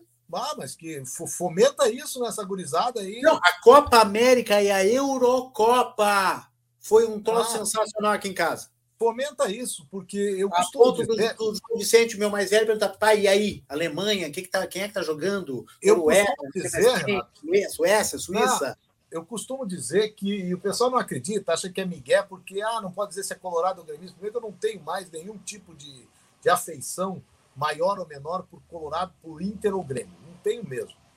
Mas eu tenho um time que eu não tenho aquela coisa ainda de torcedor. Esse time é a seleção brasileira. Eu, eu tenho isso. Nós somos de uma, de uma geração, eu mais ainda, porque eu sou mais velho. Cara, um dos primeiros contatos que eu tive com futebol via televisão foi com a seleção brasileira de 70 e que embalada, é claro, por uma realidade brasileira de ditadura, de ufanismo nacional, claro que ali também influenciou. A gente se, a gente, uma criança de cinco anos, a gente pegou um gosto pela seleção, é, pelo time brasileiro, e depois o Brasil ganhou a Copa sem perder jogo. O Brasil foi perder um jogo depois de 70 da Copa do Mundo, só foi perder um jogo em 1973, um, um amistoso. Cara, era torcer para o time perfeito, mesmo que o Pelé é, tivesse saído. É, em 74 é. foi uma das únicas vezes que eu chorei por causa de futebol, quando o Brasil perdeu para a Holanda. Hoje eu vejo que eu não tinha nenhum motivo para chorar, porque a Holanda era bem melhor que o nosso time. Mas, sabe, então eu fiquei torcedor da seleção. Foi essa Copa? 74, na Alemanha. O João Vicente, meu filho, na, chorou na, quando o Brasil perdeu para a Holanda em 2010. Perdeu nas quartas de final. 10 na, na África do Sul. 2010. Sabe? Então, aquilo ali me prendeu a seleção. E eu gosto da seleção. E gosto muito de trabalhar com a seleção brasileira. Tá? A vida profissional me deu desse privilégio de trabalhar, de já ter feito Copas do Mundo e das cinco Copas, é, quatro delas acompanhando diretamente a seleção. É um ambiente que eu gosto. Há pouco nós vimos aí o Tite, mas quando eram outros técnicos, o Filipão, é, o meio da seleção brasileira, eu gosto de trabalhar. E, e, e, sinto aquela coisa de, ah, é o nosso time, mesmo quando ah, faz aqueles amistosos caça-níquel, o que eu já critiquei a seleção, a CBF, uma coisa não impede a outra. Então, pô, fomenta isso, porque nós estamos carentes de torcedores da seleção por gostarem de futebol da seleção, sabe? Então, eu fico feliz demais da Togurizada estar tá, é, nessa situação, assim. Não, e a Olimpíada também, né? Acabou a Eurocopa ali, a Copa América e a Eurocopa foram emboladas, acabou os dois campeonatos, os dois, os dois, os dois eventos, vamos dizer assim, Sim. e em seguida veio a Olimpíada. E aí, Zé, é uma coisa impressionante. Eu que sou um cara notívago, trabalho muito de madrugada, eu, eu, eu, eu me embalei, porque para ver os jogos de vôlei, os jogos de basquete um pouco também, mas o handball me chamou muita atenção, e o futebol, tanto feminino quanto masculino, tudo isso que eu estou falando, tanto masculino quanto feminino. Foi sensacional. E eu via vocês, jornalistas, Sim. se desdobrarem para fazer essa cobertura ao longo do dia, quando todo mundo estava dormindo, os atletas, os, os dirigentes. E na TV a gente via praticamente só o pessoal da limpeza, né? Limpando claro. os ginásios e tal, e tirar a, a, água da pedra, né, como a gente diz, para fazer pauta durante o dia, que é o horário brasileiro. Como é que foi isso? Quantas horas vocês dormiam? Tu, o Andrezinho, a Alice Bastos Neves, o Rodrigo, o Rodrigo, o, o Thiago. E o Thiago. Na verdade, Renato, é, todas essas grandes competições, praticamente todas, existe uma um horário, uma quantidade de horas dormidas. Pode calcular aí por cinco horas. Não importa o fuso horário. Eu até, o fuso horário invertido, esse do Japão, que foi da, da Copa do Mundo, que foi da China na Olimpíada, que foi da uhum. Austrália na Olimpíada, esse horário não me parece ser o mais problemático para nós. Porque a gente, claro, vai dormir depois da uma da manhã. E agora melhor ainda, porque a gente vai dormir podendo fazer a última, as últimas intervenções do quarto do hotel com qualidade perfeita. Então é o seguinte, uma hora da manhã, tu desliga o teu, teu aparelho, tu tá na cama. Se já quiser, pode fazer até da cama o último boletim. Uhum. É, e vai acordar, e acorda às 8 da manhã. Uma da manhã de lá, uma da tarde aqui, ou duas da tarde, acorda às 8 da manhã, 8 e meia. Tu dormia 5 a 6 horas no máximo. 5 horas é o normal. Uhum. Se a Olimpíada é no Brasil, como foi há quatro anos, há cinco anos, eu ia fazer jogo no Maracanãzinho, por exemplo. E a nossa base era no Recreio dos Bandeirantes. Uhum. terminava o jogo no Maracanãzinho, às vezes, a uma hora da manhã. Eu ia para o Recreio dos Bandeirantes, chegava lá às 15 para as 3. Ia dormir, 13 e pouco, 3 horas. Oito e pouco do outro dia, eu estava acordado. Resultado, no nosso fuso horário, eu dormia 5 horas. Quando o, o que mais me complica é quando o fuso é, é meio, como vai ser agora na Copa do ano que vem. Seis horas ou cinco horas na Europa, porque aí tu começa a trabalhar, foi assim na África do Sul, e tu vai levando, e tu vai trabalhando, e tu vai emendando, e daqui a pouco tu já é madrugada e tu ainda está trabalhando porque não é tão tarde, porque já, já é madrugada lá, mas não é tão tarde aqui no Brasil. E aí tu tem que acordar no horário deles, que é quatro, cinco horas antes. Então ali por vezes a gente dorme menos do que as cinco horas. A Copa da África do Sul foi uma ocasião que a gente se desgastou muito, muito mesmo, é, por, pelo, pelas poucas horas dormidas. Olimpíada de Atenas também é, foi assim. Outras a gente já conseguiu. Londres também foi assim. também é, Londres era, era barra, porque é se, a Olimpíada é sempre a mesma coisa. É o vôlei e o handball. O vôlei é a última competição a terminar e o handball sempre tem jogo às nove da manhã. é coincidência dos últimos, das últimas competições. Então, o horário, o fuso horário, realmente não é o maior problema se a gente fizer essa sistemática. Só tem que, claro, se adaptar nos primeiros dias ao fuso horário. Mas tem que ter uma criatividade, Zé, é isso que eu te falo, porque durante o dia, o rádio até não tem tanto esse problema, né? Mas porque até porque tu grava material durante a madrugada, tu faz a, o encaminhamento ao vivo, coloca o conteúdo gravado, o recheio, vamos dizer assim, da tua participação, vai gravado. Agora, o pessoal da televisão, Bah, eu vi as meninas ali entrar ao vivo e, e aí atrás delas só o pessoal desmontando, ah. o pessoal montando, o pessoal limpando, não, atleta e, mesmo ao vivo. Isso aí, tinha, né? e, e, no nosso caso, porque quando é a televisão, por exemplo, o, a TV Globo, o Grupo Globo, é, o turno de trabalho é menor. Então, quem vai fazer o jogo de noite não trabalha de manhã. Sim, sim, sim. No nosso caso, não. A gente é full time. Nós éramos só cinco. É, mas é que tem uma coisa boa e uma coisa ruim, né? O cara descansa, mas o cara também não participa do principal evento. Exato, não, não Aí no outro dia ele eu... conta uma história que ele não viu. O Renato, Ou que o outro tivesse, viu, o colega se viu. Se eu tivesse que fazer um turno de cinco horas, eu ia me acordar cedo e aí eu não ia como jornalista, mas eu ia para o meio Sim. lá para ver o negócio. O jogo, eu ia ver o fuê. É. Na TV aqui aconteceu uma, uma coisa que eu até falei para a própria pra Alice que, é, que eu julgava, que eu julguei assim um, um sacrifício, um esforço diferente assim e muito forte. Porque a Alice Bastos Neves, ela fazia o trabalho dela durante todo o dia japonês. A partir das nove horas ela ia gravar a matéria, entrava muito na gaúcha, teve, teve uma participação muito grande na, na rádio, cobria provas, chegou a narrar judô, então, sabe, ela tinha uma vida de rádio e de TV. Passadas todas as das nove à meia-noite, cara, ela não tinha parado. E da meia-noite a uma e pouquinho da manhã do Japão, era o horário que ela tinha que entrar no ar, ao vivo, no Globo Esporte e no, e no Jornal do Almoço. E para quem é de televisão, para nós é, é, muito fácil. Eu acabei de dizer, não, podia estar tá deitado passando o boletim. Cara, TV é um negócio que exige de, do profissional de estar tá com aparência boa, não pode estar tá com olheira, não pode estar. Tá Sim, imagina. E com astral também, né? Tá ao vivo no Japão, é. não vai ficar aqui cansado. Então, esse não é um esforço que eu, esse foi um esforço que eu que eu não tinha visto ainda nas nossas coberturas, porque eu não tinha tido uma, uma participação tão próxima do trabalho que a, que a televisão faz com esse Olha a equipe aí, ó. É, tá aí. A equipe que foi a Tóquio. Exatamente. E, então eu, eu no é, mas... a tua esquerda do vídeo, quem está vendo, à direita o Andrezinho, embaixo o, o Rodrigo e o Thiago.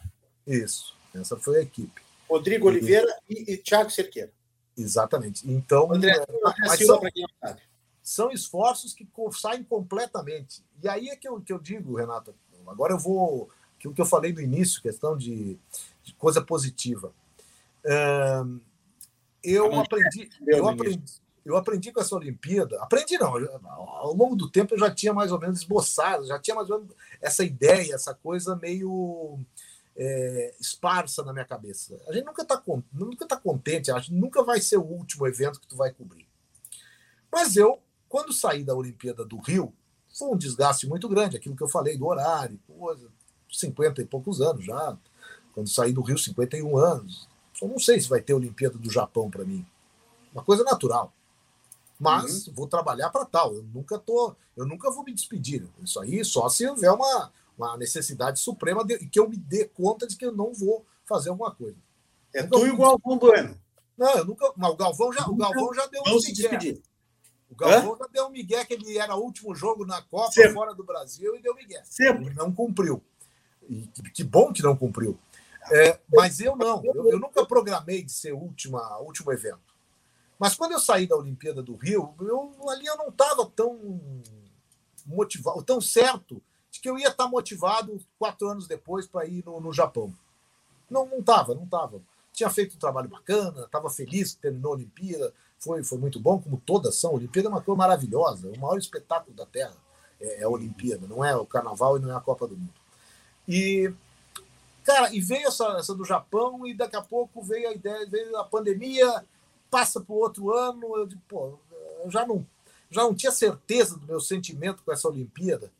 O que, que vai ser agora? Mas eu sempre sabia que eu estava entre os pré-credenciados, estava por ser credenciado, uma coisa natural, uma experiência tal, vale tudo isso aí nessa hora. E, e o, próprio desempenho que a gente fez. Quando foi chegando perto, eles nos avisaram em janeiro: olha, não vai ter cobertura ao vivo, nós vamos fazer tudo aqui no Brasil, temos direito de transmissão e não vai ter. Eu disse, pô, se não vou poder ir à minha sétima Olimpíada. Eu tinha muita vontade de ir, aí é coisa de vaidade mesmo pessoal. Porque eu estava fazendo as contas tempos atrás e, e, descobri que eu era, eu e o Wiltor Mombach, éramos os únicos jornalistas gaúchos no Correio do Povo, é o grande Wiltor, que éramos os únicos jornalistas gaúchos que tínhamos seis Olimpíadas no currículo. Oh. Se eu fosse ao Japão, eu, o Wiltor acabou não indo, eu acabaria sendo um jornalista aqui do Rio Grande do Sul com o maior número de Olimpíadas, que é uma distinção. Pô, tu, sabe? A gente não, eu não trabalho para bater recordes, eu sou jornalista, pô. Mas ter uma, uma, uma, um número como esse é uma coisa que orgulha qualquer um. Claro, então, baita currículo. Então eu tinha isso. Ah, não, a Olimpíada não vai ter. Bom, tudo bem, vou cobrir a Olimpíada aqui, como já cobria de Barcelona, de Seul, que a gente fazia transmissões daqui, e eu considero tanto quanto quando a gente vai ao vivo. Mas tudo bem, não ia na Olimpíada. Só que em junho, junho, Faltava um mês para a Olimpíada.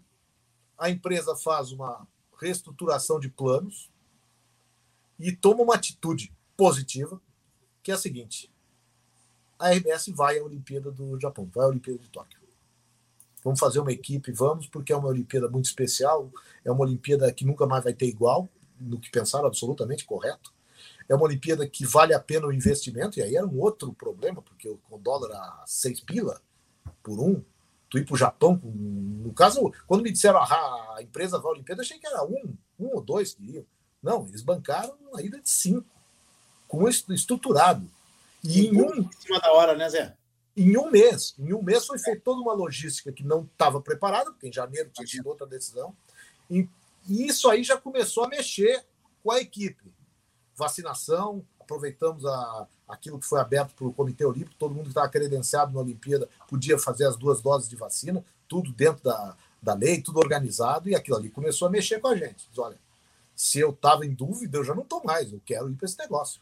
Quero ir para esse negócio, vamos ver como é que vai ser. Cheio de temores. não A coisa que eu menos temia era a pandemia. A vacina, aquilo ali, a vacina e a confiança das autoridades internacionais, do Comitê Olímpico, aquilo ali me deixou tranquilo assim, para ir em relação à pandemia. Mas, é, como é que eu vou trabalhar lá? O que, que eu vou poder fazer? Eu vou poder me mexer? Talvez eu não esteja muito. Eu, eu, eu me defasei nesse ano aí que não teve a Olimpíada. Eu, eu meio que relaxei para o conhecimento com atletas. Eu não estou, sabe? Eu, eu tenho que pegar umas aulas com o André Silva, que é o maior especialista que a gente tem nisso. Mas, tudo bem, fomos. E eu fui com, essa, com esse desafio. Sétima Olimpíada, estava feliz, porque afinal o número aquele que eu, que eu queria estava se se registrando. Uhum. E aí, Renato, acontece o seguinte: as coisas começam a dar tudo certo lá. Tudo certo mesmo, assim. Comunicação no Japão, muito melhor que agora. Eu jamais cairia na transmissão, ou nós teríamos os nossos, as nossas aflições diante dessa live lá no Japão. Comunicação, a gente falava de onde queria, do jeito que queria, com qualidade de som. Isso aí já é para nós um, um alívio imenso, imenso internet, Wi-Fi funcionando. Nossa senhora, até o ferro elétrico, se tu quisesse, tu falava com imagem, é uma coisa louca. E isso aí foi, foi gerando uma coisa assim, aí vem as competições, a gente passa pela primeira quarentena no hotel e um astral bom de equipe, vem as primeiras competições, o primeiro dia de competição, pá! Medalha de bronze pro judoca da Sojipa, pro Daniel Carnim. Uhum. Quem estava lá era Alice. E bota o cara a falar com a mãe dele. Cara, aquilo ali já foi um início assim, absurdo. No outro dia a gente só pensava assim, pô, agora nós temos que fazer coisa melhor. Nós temos que, ir batendo o nosso recorde. Hoje foi uma medalha de bronze, nós vamos ter que estar no ouro. E assim foi, Renato. E assim foi. E o uso da máscara, fazendo teste todo dia. Terminou a Olimpíada. E eu posso, sem nenhum tipo assim de, de, de medo de dizer, que foi a, a, grande cobertura olímpica da minha vida. Desafio, e, né, Zé? E Vai. eu saí, e, e, diferente do Rio, eu saí de Tóquio, e eu, eu não estou aqui me escalando por antecipação, mas nós saímos, eu vou dizer a equipe inteira, isso aí não, não, não pode até não se confirmar, tem muito tempo ali. A nossa frase é aquela que é de todo mundo: Paris é logo ali. Nós saímos de Tóquio porque nós estávamos tão conscientes de que o trabalho foi bem feito, que deu tudo certo. E outra coisa, tu, tu acabou de dizer, houve um acompanhamento aqui de madrugada que eu não esperava. Eu já tinha tido as experiências da China. Aí, meu amigo, a pandemia ajudou. Eu acho que sim. É. Por Muita gente trocou os horários, trocou, tá em home office, eu sou um exemplo, então ficou mais fácil. Eu via pelos meus vizinhos, é, olhava aqui as janelas ligadas duas, três horas da manhã nos jogos decisivos. De e bola, outra coisa, e outra coisa, Renato, o público, de um modo geral, tá saudoso desses eventos. Claro. Cara, foi um, foi um ano sem nada, sem, por mais que tenha tido jogos, tá? Teve seleção, teve não, não, não. Olimpíada é um negócio muito maior. E o pessoal estava saudoso, achando que não ia sair. E, e saiu, todo mundo queria ver para confirmar. Então, isso, isso foi o, talvez a cereja do bolo de quem estava feliz com a cobertura. Pô, nós fomos ouvidos como nós nunca fomos de madrugada e com repercussão, sabe? E hoje em dia a gente tem a resposta direta nas redes sociais. Então, sabe, eu, eu aprendi o seguinte: primeiro, jamais tu pode achar que a tua missão está cumprida. Hum. Eu uhum. quase que, que, embarquei nessa. Uhum. Paris é logo ali. Essa é a minha, é a minha frase. Eu tô, tô atrás, como, como os atletas. Eu tá passo tá a estar atrás do índice. Tá certo, vai estar, se Deus quiser. Ô Zé, uh, a gente tá. A gente ainda tem muito material, então nós temos que. Nós estamos com uma hora e meia quase de live.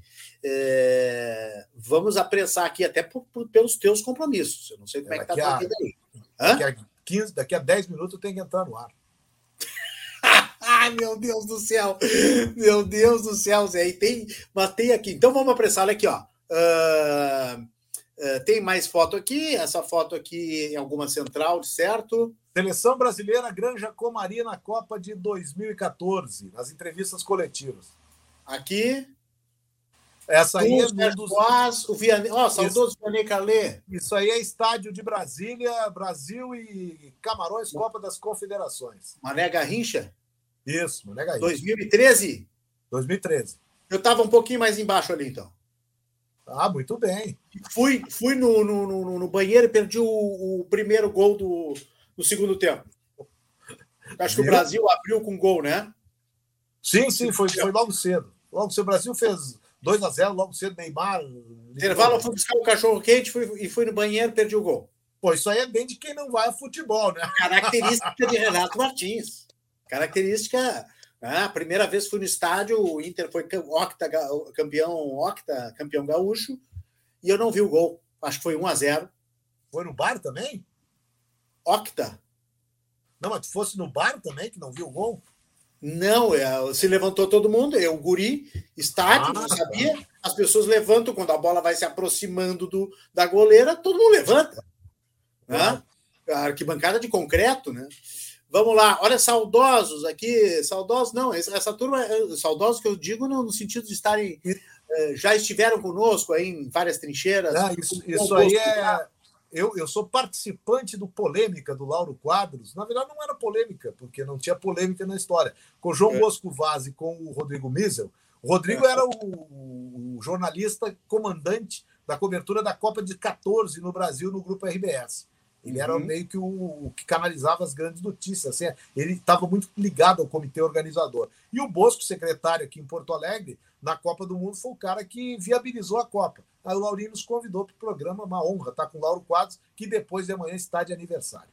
Ah, o Lauro Quadros, queridão. Aqui tem uma outra foto, estava frio aqui no Chile. Copa América do Chile Copa 2015. América. Muito bom. Aqui quem é o entrevistado? Aurélio Miguel, depois de ganhar a medalha ah, tá. de bronze nos Jogos de Atlanta dois, eh, 1996. Aqui, bem gurizinho, hein? Era. Bem gurizinho. Nós estamos atrás aqui porque não deu tempo de editar as fotos. Na Mas mesma bem... ocasião, em Atlanta, eu falando no telefone, entrando no ar, possivelmente, na frente do centro de imprensa. E aqui também, mesmo lugar? Atlanta mesmo, também? Atlanta também, jogo do voleibol, só não vi, é masculino ou feminino? É masculino. Seleção masculina do Brasil. Show de bola. A gente tinha separado aqui também para lembrar do nosso do nosso querido amigo Celestino Valenzuela. Oh, Ó, que lance! Era o lançamento do livro do Celeste, saudoso Celestino, na Praça Saudoso. da Alfândega, Feira do Livro. Saudoso. E aí, vamos falar rapidamente de carnaval, que uma outra paixão tua não vai dar, vamos deixar para uma próxima live. Tu, Neguinho da Beija-Flor e o Cláudio Brito. 25 anos de Avenida, Cláudio Brito, Neguinho da Beija-Flor e eu. E o Neguinho, nós estava indo para apuração. O Neguinho saiu campeão, a Beija-Flor foi campeã nesse carnaval. E aqui é uma foto também de carnaval, né? Essa aí é eu caminhando, na, eu no meu posto, caminhando em plena avenida de desfiles com microfone. Que maravilha! E aqui, meu Deus do céu, olha aqui, que homem! Bom, aí é no meu pedaço de paraíso, né? Lá no, no Capão do Capim, lá em São Chico de Paula. É, o lenço que eu estou usando ali de bolinha é o lenço da, do piquete de laçadores da família, que foi fundado pelo meu avô. Aí é com os bichinhos lá da fazenda. Isso é para onde tu, tu, tu, tu, foge de vez em quando, né? Que é São Chico. Infelizmente, muito menos do que eu gostaria, mas é, como eu disse, é um pequeno pedaço de paraíso. E aí te abre uma outra vertente que é, inclusive, apresentar programas na ativista, que é uma coisa que tu gosta, né? Exatamente. Dessa lida, essa coisa do campo, da música. Fui, fui. Eu me criei. A família, principalmente da minha mãe, era muito ligada. Era da minha mãe vem a fazenda lá, dos meus avós e uhum. vem todo um gosto, todo um gosto da vida, da vida rural, da vida gaúcha mesmo. Da Mas tu não é de São Chico. Tu não nasceu não, lá. Eu nasci em Porto Alegre. Eu nasci no Ernesto Dornelles. E bem pertinho da rádio para não demorar. E, e, mas é o seguinte: a, a meu vínculo São Francisco. Primeiro, a mãe e o pai são de lá. As famílias dos dois são de lá. Meus tios todos são de São Francisco. Meu irmão chegou a nascer em São Francisco. A mãe é, deu a luz em São Francisco. Mais novo ele é. E, e nos meses, como eu contei, e nas férias, quatro meses de férias por ano, naquela época, eu ia para São Francisco. Então eu passava um terço do ano em São Francisco. Então eu me considero cidadão, sou, sou cidadão emérito de São Francisco, pela, dado título dado pela Câmara de Vereadores, e me considero. Toda vez que perguntam, eu digo, eu sou de São Francisco. Falou em família? Olha aí, ó. Ô, oh, beleza. Zé Alberto, a irmã, a esposa, a dona Jacira, a mãe do Zé Alberto. Isso. E o, e o Ângelo, exatamente. Lá em Gramado. Gramado, é onde te encontramos. Onde a gente se encontrou também, eu tinha essa foto guardada também. Aqui os teus irmãos, botei essa foto de propósito para a gente mostrar o Raulzinho. Né? Isso, e ali atrás a churrasqueira da família. Ah, que maravilha. Aqui a esposa, Patrícia. Isso. Isso, Aqui lá. um pouco mais antiga a foto. Pô, essa é do, do casamento. Foto do casamento que eu estava lá. É, é, bem lá, meu padrinho. Eu, digo. eu, eu com muito orgulho, fui, fui padrinho e depois, depois ou antes, não sei, tu estivesse comigo no aniversário do João Vicente, esse que eu acabei de citar, que está com 16 anos, portanto, 15 anos atrás, essa foto do primeiro ano do João Vicente. Que maravilha. O João Foi Vicente, nesse ano que, pô, se não foi nesse aí que o saudoso Tony Mágica estava. Foi, foi, foi. O Tony invadiu o aniversário. Que coisa linda. Nós vamos ter que contar numa outra live. É. Vamos, vamos sim. Combinado. Tá, olha aqui. Uh, eu, eu, tinha dois depoimentos importantes aqui. Como é que tá a teu, teu, tua contagem regressiva aí? Mais cinco. Vamos ver se a gente consegue aqui, então. Ah, vou ter que botar o mais importante aqui, que são três minutos, tá? Vamos lá. Oi, Renato.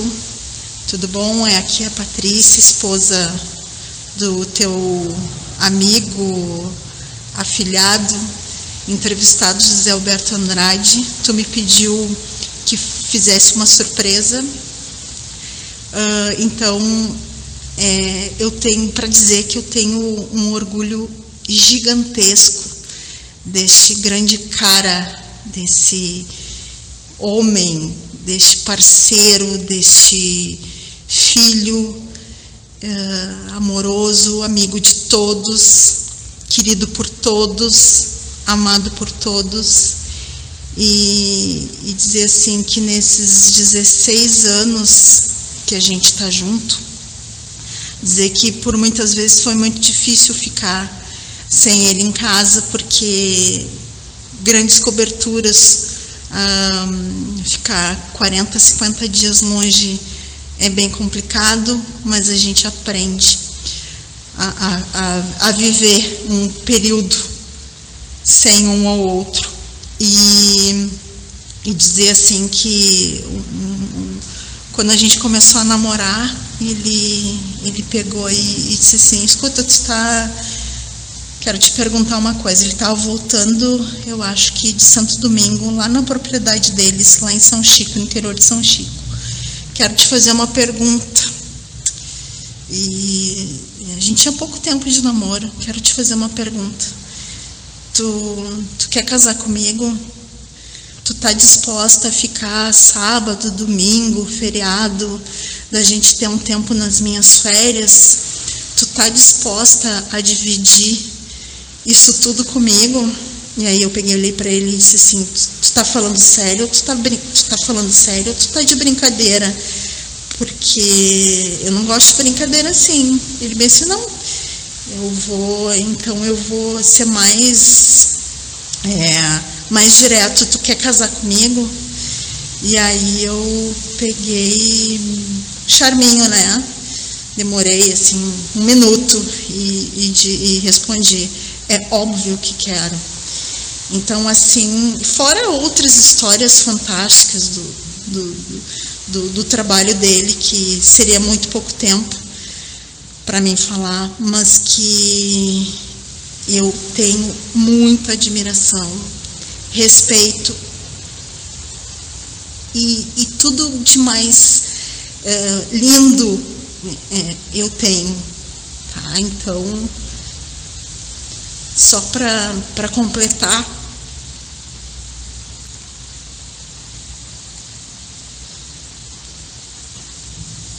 meu ursão, te amo. Ela deu uma engasgadinha ali no final. Eu espero que tu tenha engasgado também. a, a minha sorte é que o microfone aqui estava aberto, mas eu consegui me, me conter. Não, essa plataforma aqui, quando entra o vídeo, a gente não consegue falar. Por isso que eu deixei o vídeo rolar todo. É o último, infelizmente, a gente não tem tempo para mais nada, senão nós vamos atrasar a tua entrada na Rádio Gaúcha. Essa grande homenagem aí para ti, da tua esposa, Patrícia eu tinha o depoimento do Flávio Dutra aqui, que eu vou rodar depois que tu sair. Flávio Dutra elogia muito a tua memória e diz que, que, que foi um dos, dos, motivadores do prêmio, né? Indicaram o teu nome lá para o teu prêmio, a medalha mérito lá do, da Associação Rio Grande do Sul. É verdade, é verdade. Ele foi, foi entusiasta. E eu tinha separado essa aqui para nós encerrar a live, ó.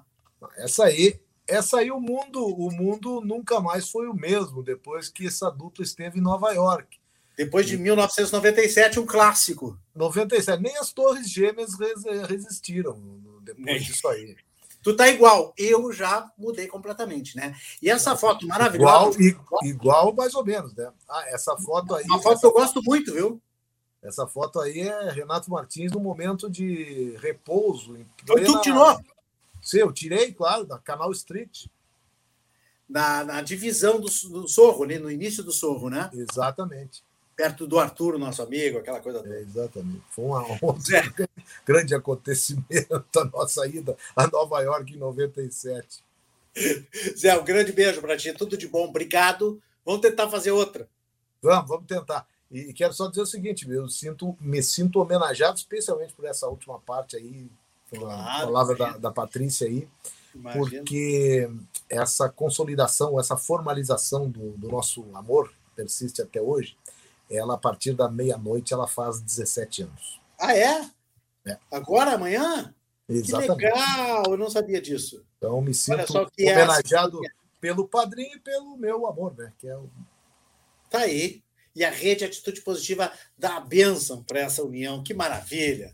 Zé, tudo de bom, muita saúde, sucesso. Uh, preparamos uma próxima aí para a gente contar mais histórias. Vamos, Obrigado história pela participação. Eu sou pavão, eu falo bastante. Eu sei. Agradecemos a RBS, a sessão do Zé Alberto para a Rede Atitude Positiva, o Carlos Retitiuri, que autorizou a participação do Zé. Muito obrigado, Zé. Tudo de Até bom, beijo da família. Ah, para vocês aí também. Beijo aí, muito obrigado mesmo. Parabéns pela, pela realização do, não só da, da confraria, mas das outras iniciativas de atitude positiva. É tudo que a gente precisa nesse momento. Sempre precisou, né? Mas o momento ele exige. Se, se antes a gente precisava, agora é uma exigência é, da sociedade, é uma exigência de tudo que haja atitudes positivas. E a formalização disso do nome é, de um projeto eu acho que vem muito a calhar com a necessidade que a gente tem e também é uma espécie de quem, um privilégio para quem pode participar. Se é que a gente pode é, criar expectativa de uma atitude positiva, isso aí também é muito bom para a gente, muito bom mesmo. É, nos dá, nos engrandece e nos dá uma força para vencer problemas eventuais que tem aí, que são comuns a todos, outros até problemas bem particulares da gente, mas que participando de um papo assim ou simplesmente o assistindo, que eu recomendo para todo mundo, vale a pena. Obrigado, Zé. Valeu mesmo. Grande abraço. Zé Alberto Andrade, nosso convidado do Confraria, nesta sexta-feira, batemos recordes. Olha, o Fedrizi foi 1 hora e 45, o, o Serginho Moá foi duas horas, a live é para ser de uma hora. Só que é o seguinte, né? Os convidados se sentem à vontade, os convidados se sentem bem, contam as suas histórias, tem histórias para contar, tem muito estofo, os nossos convidados têm muito estofo. E o Zé só saiu uma hora e 45 antes, saiu um pouco menos, uma hora e 40, porque tinha que entrar no ar na Rádio Gaúcha, porque senão ele continuaria certamente, que teria muita história, muito mais fotos, mais depoimentos, tem depoimento do Flávio Dutra aqui, que em seguida eu coloco no ar. É Rede Atitude Positiva 20, uh, 3 anos, ia dizer 24 horas no ar, mas é 24 horas no ar também, e três anos no ar fazendo um jornalismo de soluções, um jornalismo muito, muito, muito especial, buscando as soluções e não só olhando os problemas. Não é verdade? Quero falar hoje para vocês do Instituto de Medicina do Esporte. O Instituto de Medicina do Esporte fica no Centro Clínico Mãe de Deus, é um dos nossos grandes parceiros aqui da rede Atitude Positiva, comandado pelo Dr. Félix Drummond, especialista em medicina esportiva e também uma das maiores autoridades de antidoping do Brasil. Toda hora ele está aí, ó, Comebol, FIFA, Campeonato Brasileiro, CBF, chamando ele para coordenar os antidopings das grandes partidas, dos grandes jogos no Brasil. Está sempre viajando, doutor Félix Drummond, mas quando ele está em Porto Alegre, está dirigindo né, a área médica do Instituto de Medicina do Esporte, que fica na Rua Costa, número 30, no térreo do Centro Clínico Mãe de Deus, e é lá que você pode se preparar para você fazer a sua reabilitação física. Se você está sedentário, se você, você tem algum tipo de lesão, se você tem algum tipo de uh, um problema físico, né? um problema, uh, às vezes os transplantados, um osso quebrado, o atleta amador, o atleta profissional, o idoso, todo mundo pode ir para lá, porque tem várias formas de terapia. Eu, pessoalmente, estou na cinesioterapia, olha aí, eu na cinesioterapia, que tem maca, que tem uh, exercício para coluna, tem exercício para os braços, para o ombro, para o joelho, para lombar, né, para as pernas, enfim. Eu me sinto revigorado quando eu faço a cinesioterapia lá no Instituto de Medicina do Esporte, no Centro Clínico Mãe de Deus. Está aí o Instagram do IME, né? IME Underline Medicina do Esporte, um dos nossos grandes parceiros aqui junto com a Kia Sun Motors, junto com o restaurante Tartone, Smartback, o Café do Porto e as vacinas Ampla. Seja nosso parceiro. Se você quer colar a sua marca com a marca das boas notícias, seja nosso parceiro e mande um e-mail para nós que a gente vai mandar para você um completo material de como você vai conseguir ser esse, vai ter essa visualização, vai ter essa visibilidade para você estar conosco na rede Atitude Positiva. As lives aqui sempre programadas, produzidas, operacionalizadas pela RM Comunicação e Eventos, lives remotas como essa, lives híbridas, lives no local, lá, ou eventos puramente presenciais, você liga para a nossa RM Comunicação, está aí o WhatsApp. Manda um WhatsApp que você recebe também o material de apresentação da nossa RM Comunicação. Estamos no Spotify também, nosso podcast está lá. Os três anos da Rede Atitude Positiva ainda estão sendo celebrados lá no nosso canal do YouTube. Mande uh, o, seu, o seu depoimento também, mande as suas mensagens, participe junto conosco. Nós estamos celebrando sempre as boas notícias na Rede Atitude Positiva. Se perdeu, não sabe onde ir, vai aqui, ó, redeatitudepositiva.com.br e pronto, você vai encontrar todos os nossos conteúdos e todas as nossas redes sociais para você seguir. E essa live vai estar no YouTube, vai estar no LinkedIn, vai estar também no Facebook e no nosso uh, Rede Atitude Positiva, arroba Rede Atitude Positiva, que é o nosso uh, Instagram, tá bom? Deixa eu colocar aqui o Flávio Dutra e o seu depoimento sobre o José Alberto Andrade. Flávio Dutra é um grande jornalista, escritor, foi nosso chefe lá de esportes da Rádio Gaúcha, meu e do Zé. Não meu diretamente, porque eu era do jornalismo, mas a gente convivia muito. Depois Flávio Dutra foi chefe de esportes da RBS TV, trabalhei com ele lá também. E depois nos encontramos em outras redações, em outros momentos, e o Flávio Dutra dá o seu depoimento para o, sobre o Zé Alberto Andrade. O Zé Roberto sempre foi fora da curva, uma memória excepcional, tanto é que ganhou o apelido de cabeça pelo prodígio da sua memória. Tá? É múltiplo, tem várias atividades, é, vai do galdeirismo a, a, ao esporte e, e, e, tudo com uma grande capacidade de, de, de entendimento das coisas e de, e de apresentação dos assuntos. Então, é um figuraço, figuraço mesmo. Tá? É, tanto assim que por iniciativa minha, e tive o prazer de, de, de entregar, ele recebeu a medalha Alberto André na última, última celebração que a Ari fez a respeito. Eu, eu tive o prazer, era o período da pandemia, não houve evento, tive o prazer de entregar para ele e a esposa ali na, na, no apartamento deles na, na, na Nilópolis. Então é um figuraça, grande, querido amigo e, e merece todas as considerações. Abração, Zé. Abração, Renato. Valeu, valeu, valeu, Flávio Dutra.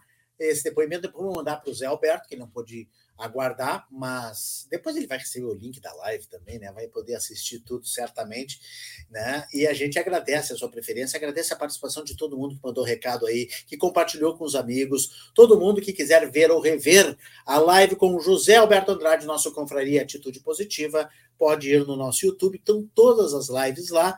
Mais tarde no YouTube você vai ver, assistir no final desse vídeo, você tem sugestões de outros vídeos e da nossa playlist da uh, Rede Atitude Positiva. Você pode seguir a gente lá no Instagram, arroba Rede Atitude Positiva. Agora tem um editor especial do Instagram que coloca notícias todos os dias e tem muita informação legal, muitas fotos, muitas imagens bacanas no, no, no nosso Instagram, que está crescendo bastante, arroba Rede Atitude Positiva. Tchau, tchau! Atitude Positiva, porque tem muitas histórias boas para contar.